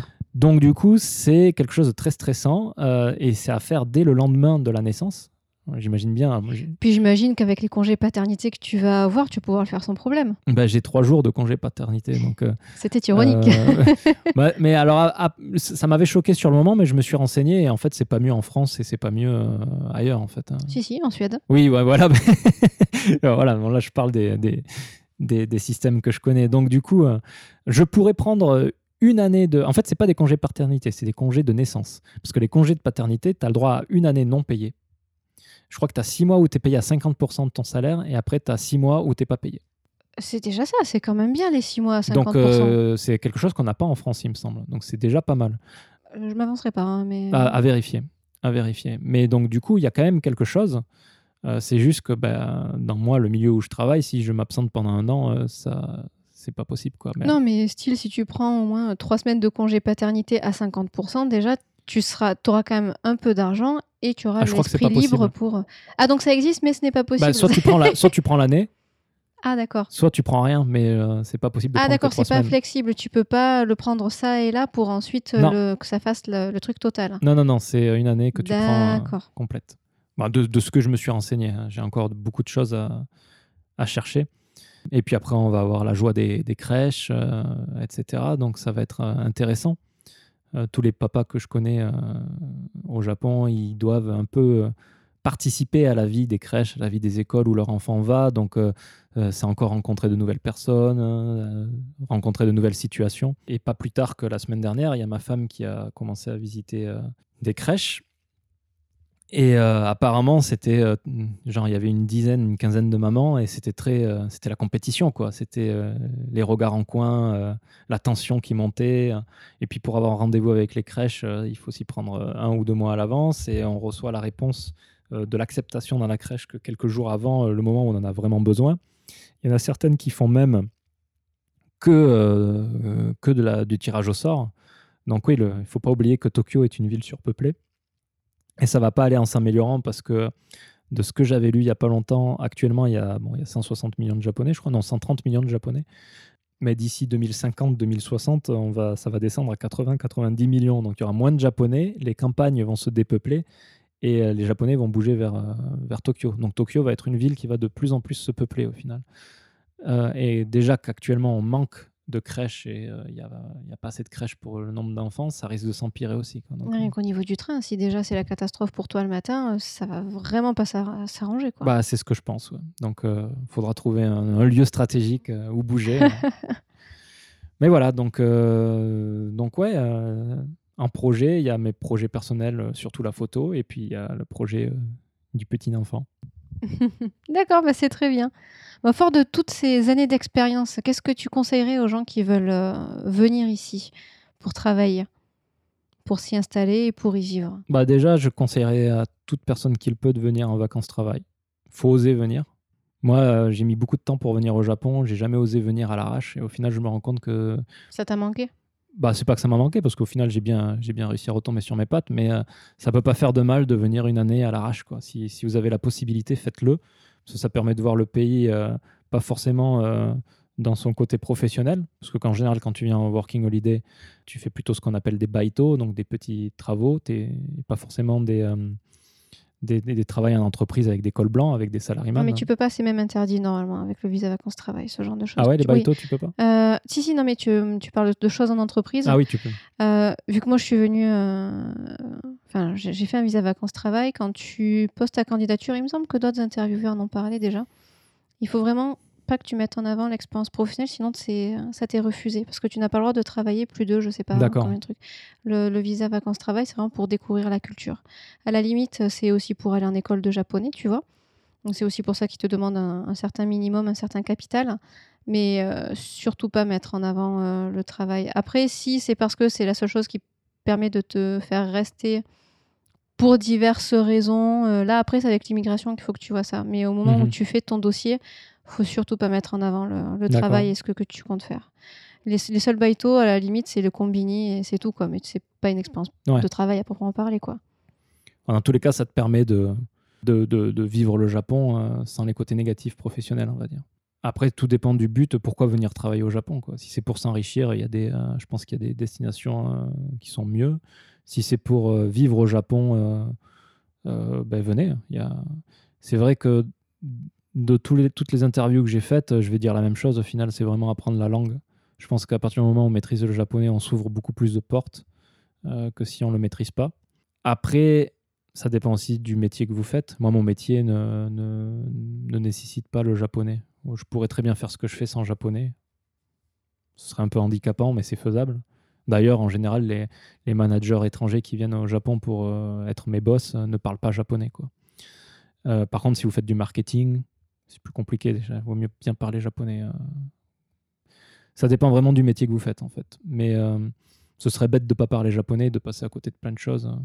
Donc, je pense que le japonais, ce serait, encore une fois, hein, désolé, mais un des conseils. Les... Et puis, il faut venir avec l'esprit ouvert.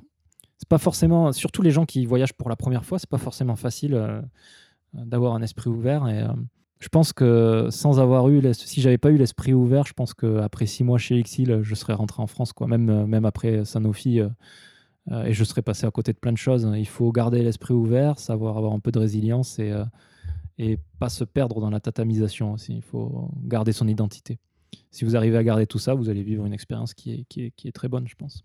Est-ce que tu aurais un- donc c'est le conseil du conseil sur comment euh, garder son objectivité quelque part pour pas se tatamiser Comment tu fais pour t'en rendre compte toi?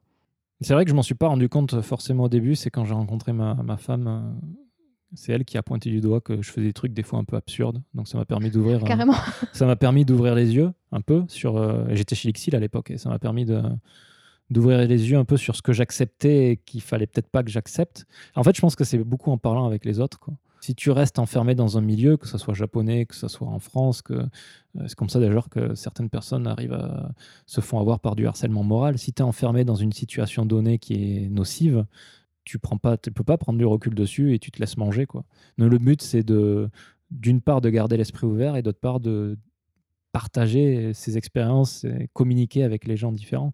Il y a encore, euh, quand je suis arrivé chez Heinz, où j'ai commencé à travailler avec quelques Français, euh, il y avait des choses que je, je me disais c'est ma faute ou c'est parce que c'est moi. Et en fait, plus je parlais avec des, étrangers qui travaillaient au Japon, et plus je me suis rendu compte qu'il y avait des, problèmes que j'avais et que je pensais qui venaient de moi, euh, qui en fait tout le monde rencontrait, parce que c'est en fait c'est un problème culturel qui, est dû à une différence de façon de travailler. Quoi. Donc, euh, communiquer un maximum avec des gens, qu'ils soient japonais ou pas japonais, hein, mais euh, pour, euh, pour pouvoir garder l'esprit, euh, pour, pour pouvoir prendre de recul, en fait. Je pense que ce serait un des conseils. D'accord. Pas d'autres conseils? Bah, lisez Les Belles Endormies.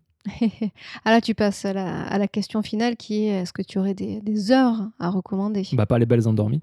Mais, euh, mais euh, moi, il y a un film qui m'a beaucoup marqué, qu'il faudrait que je revoie d'ailleurs avec euh, la lecture que j'ai actuellement du Japon, mais c'est euh, Daremo Shiranai, donc Nobody Knows. Je crois pas qu'il y ait un titre en, en- en français, de Koreeda aussi, qui a fait beaucoup parler de lui récemment. Ça raconte l'histoire d'une maman seule qui élève des enfants. C'est très déprimant, il faut pas regarder ça le dimanche soir. Mais, euh, mais c'est vachement intéressant pour voir euh, comment ça se passe, euh, comment est construit socialement euh, la structure familiale japonaise en fait. J'aurais pu en parler, en fait, j'en ai pas parlé dans ce podcast et pourtant c'est euh, une conséquence directe de pourquoi les salariés sont comme je les ai décrits. Mais, mais c'est très très intéressant. Renseignez-vous un maximum sur. c'est facile de venir au Japon et de juger comment la société est structurée parce qu'elle n'est pas dans, dans notre prisme occidental. Mais euh, avant de juger, il faut comprendre et euh, en fait lisez un maximum. euh, il économiquement, il y a le Japon résigné que je conseille. C'est un bouquin d'économie sur, le, sur le Japon qui explique pour l'économie japonaise actuelle en fait, qui est vachement bien. Voilà, renseignez-vous un maximum sur sur le, ouais, la structure japonaise. Pourquoi le Japon est comme ça en fait? Ça peut être intéressant pour lire le Japon une fois que vous êtes dans le pays. je, vais encore faire ma pinailleuse, hein, désolée.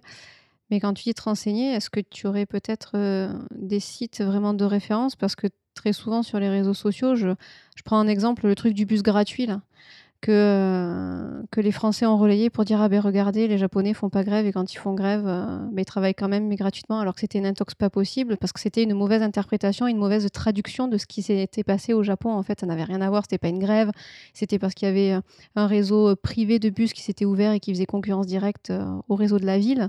Et c'était pas gratuit, c'était juste une offre de telle heure à telle heure, c'était moins cher en fait.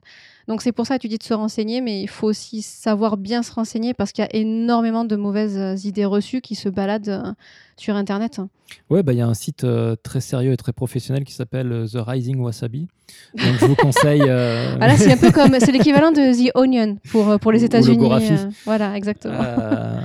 Non, mais c'est intéressant de le voir parce qu'en général, les sujets qu'ils prennent en blague, c'est des sujets euh, qu'on rencontre. euh, Mais il faut spécifier voilà, que, que c'est satirique, ce n'est pas vrai. Non, mais je blaguais. hein, Voilà, je- mais je non, non, mais tout à fait, mais c'est bien de le, il faut le préciser, quoi, parce qu'il y a des gens, le Gorafi, ils pensent que c'est vrai aussi. Donc, faut Non, faire attention. C'est satirique, mais, euh, mais je, je disais ce site-là en rigolant. En fait, j'ai pas de site de référence. Il y a de- Japan News ou un truc comme ça là. Je... J'ai vraiment pas de site de, de référence. C'est euh, vraiment des bouquins que je lis d'économie ou socio- so- sociologique, de société. Donc, euh, qui parlent du Japon. Je pense que c'est le mieux, plus qu'un article qui peut aller euh, dans le fond, mais qui sera vraiment une toute petite euh, ouverture sur tout un sujet qui, se- qui mérite d'être approfondi. D'accord. Donc, euh, Nobody Knows et le Japon résigné. Ouais, ouais, après je réfléchis, euh, bah, après tous les jeux vidéo japonais, parce que c'est trop bien. Mais euh, non, non, ouais. Là, comme ça, qui me viennent à l'esprit, je dirais ces deux choses. Très bien. Eh bien, pour, euh, pour clôturer ce super épisode, où est-ce qu'on peut te retrouver? Je pense que tout le monde le sait, hein, mais, Ah bah non, peut-être pas, parce que tout le monde connaît euh, Mensetsu. at Mensetsu KY mais au sur Twitter. privé. Mais au niveau privé, donc mon compte euh, Twitter, c'est at wildshock, donc W-I-L-D-C-H-O-C 01. Euh, donc ça, c'est mon compte Twitter. Et il y a mon compte Instagram, je crois que c'est la même chose, mais sans le 01. At W-I-L-D-C-H-O-C 101. Donc euh, il fut un temps où j'essayais de mettre une photo par jour, mais je me suis rendu compte que c'était... C'est pas fastidieux, hein, je peux le faire, mais... euh, c'était pas forcément intéressant pour les gens d'avoir une photo par jour, donc euh, je mets des photos de temps en temps euh, du Japon quand j'arrive euh, à sortir à prendre des photos. Et il y a mon site, de photos aussi que, je, vais refaire, là, il va être refait, mais mon portfolio qui est Miru, M-I-R-U-Shikanai, S-H-I-K-A-N-A-I.com, mirushkanai.com. Donc en fait, euh, j'ai choisi ce nom-là parce que Mirushkanai, ça veut dire euh, vous, il faut absolument voir, quoi. vous ne pouvez voir que ça. Mais ça vient d'un dajare. Dajare, c'est jeu de mots. Il joue sur les, sur, euh, les, les enfin pas les intonations, mais la prononciation des mots. Les homonymes. Pas, ouais, homonyme, tu Mmh, penses c'est un homonyme, oui. Donc par exemple, euh, Nara ni ikunara, shika o miru shikanai. Donc il y a la répétition de Nara, il y a la répétition de Shika. Euh, en gros, ça- littéralement, ça veut dire si vous allez à Nara, vous, vous verrez que des, que des daims. quoi. Il n'y a que des daims à voir. Quoi. Et, euh, et moi, j'ai gardé la partie euh, Mirush Kanai pour mon site parce que je trouvais ça rigolo. Quoi. Voilà. D'accord, très bien. Ben, merci beaucoup Mathieu. On a énormément appris sur toi aujourd'hui. C'était vraiment super. Ben, je sais pas. J'ai l'impression d'a- d'avoir dit très peu en fait. Donc, euh, je verrai moi-même au montage vu que je vais me monter. Exact. Ça va être, ça va être perturbant. Euh, J'espère que ça a été intéressant. J'espère ne pas être parti trop dans les euh, dans le jugement et plus rester sur le fait et sur mes expériences personnelles sans trop critiquer. On verra. J'aurai votre retour euh, à la fin. Merci beaucoup. Merci. Au revoir. Au revoir. across the screen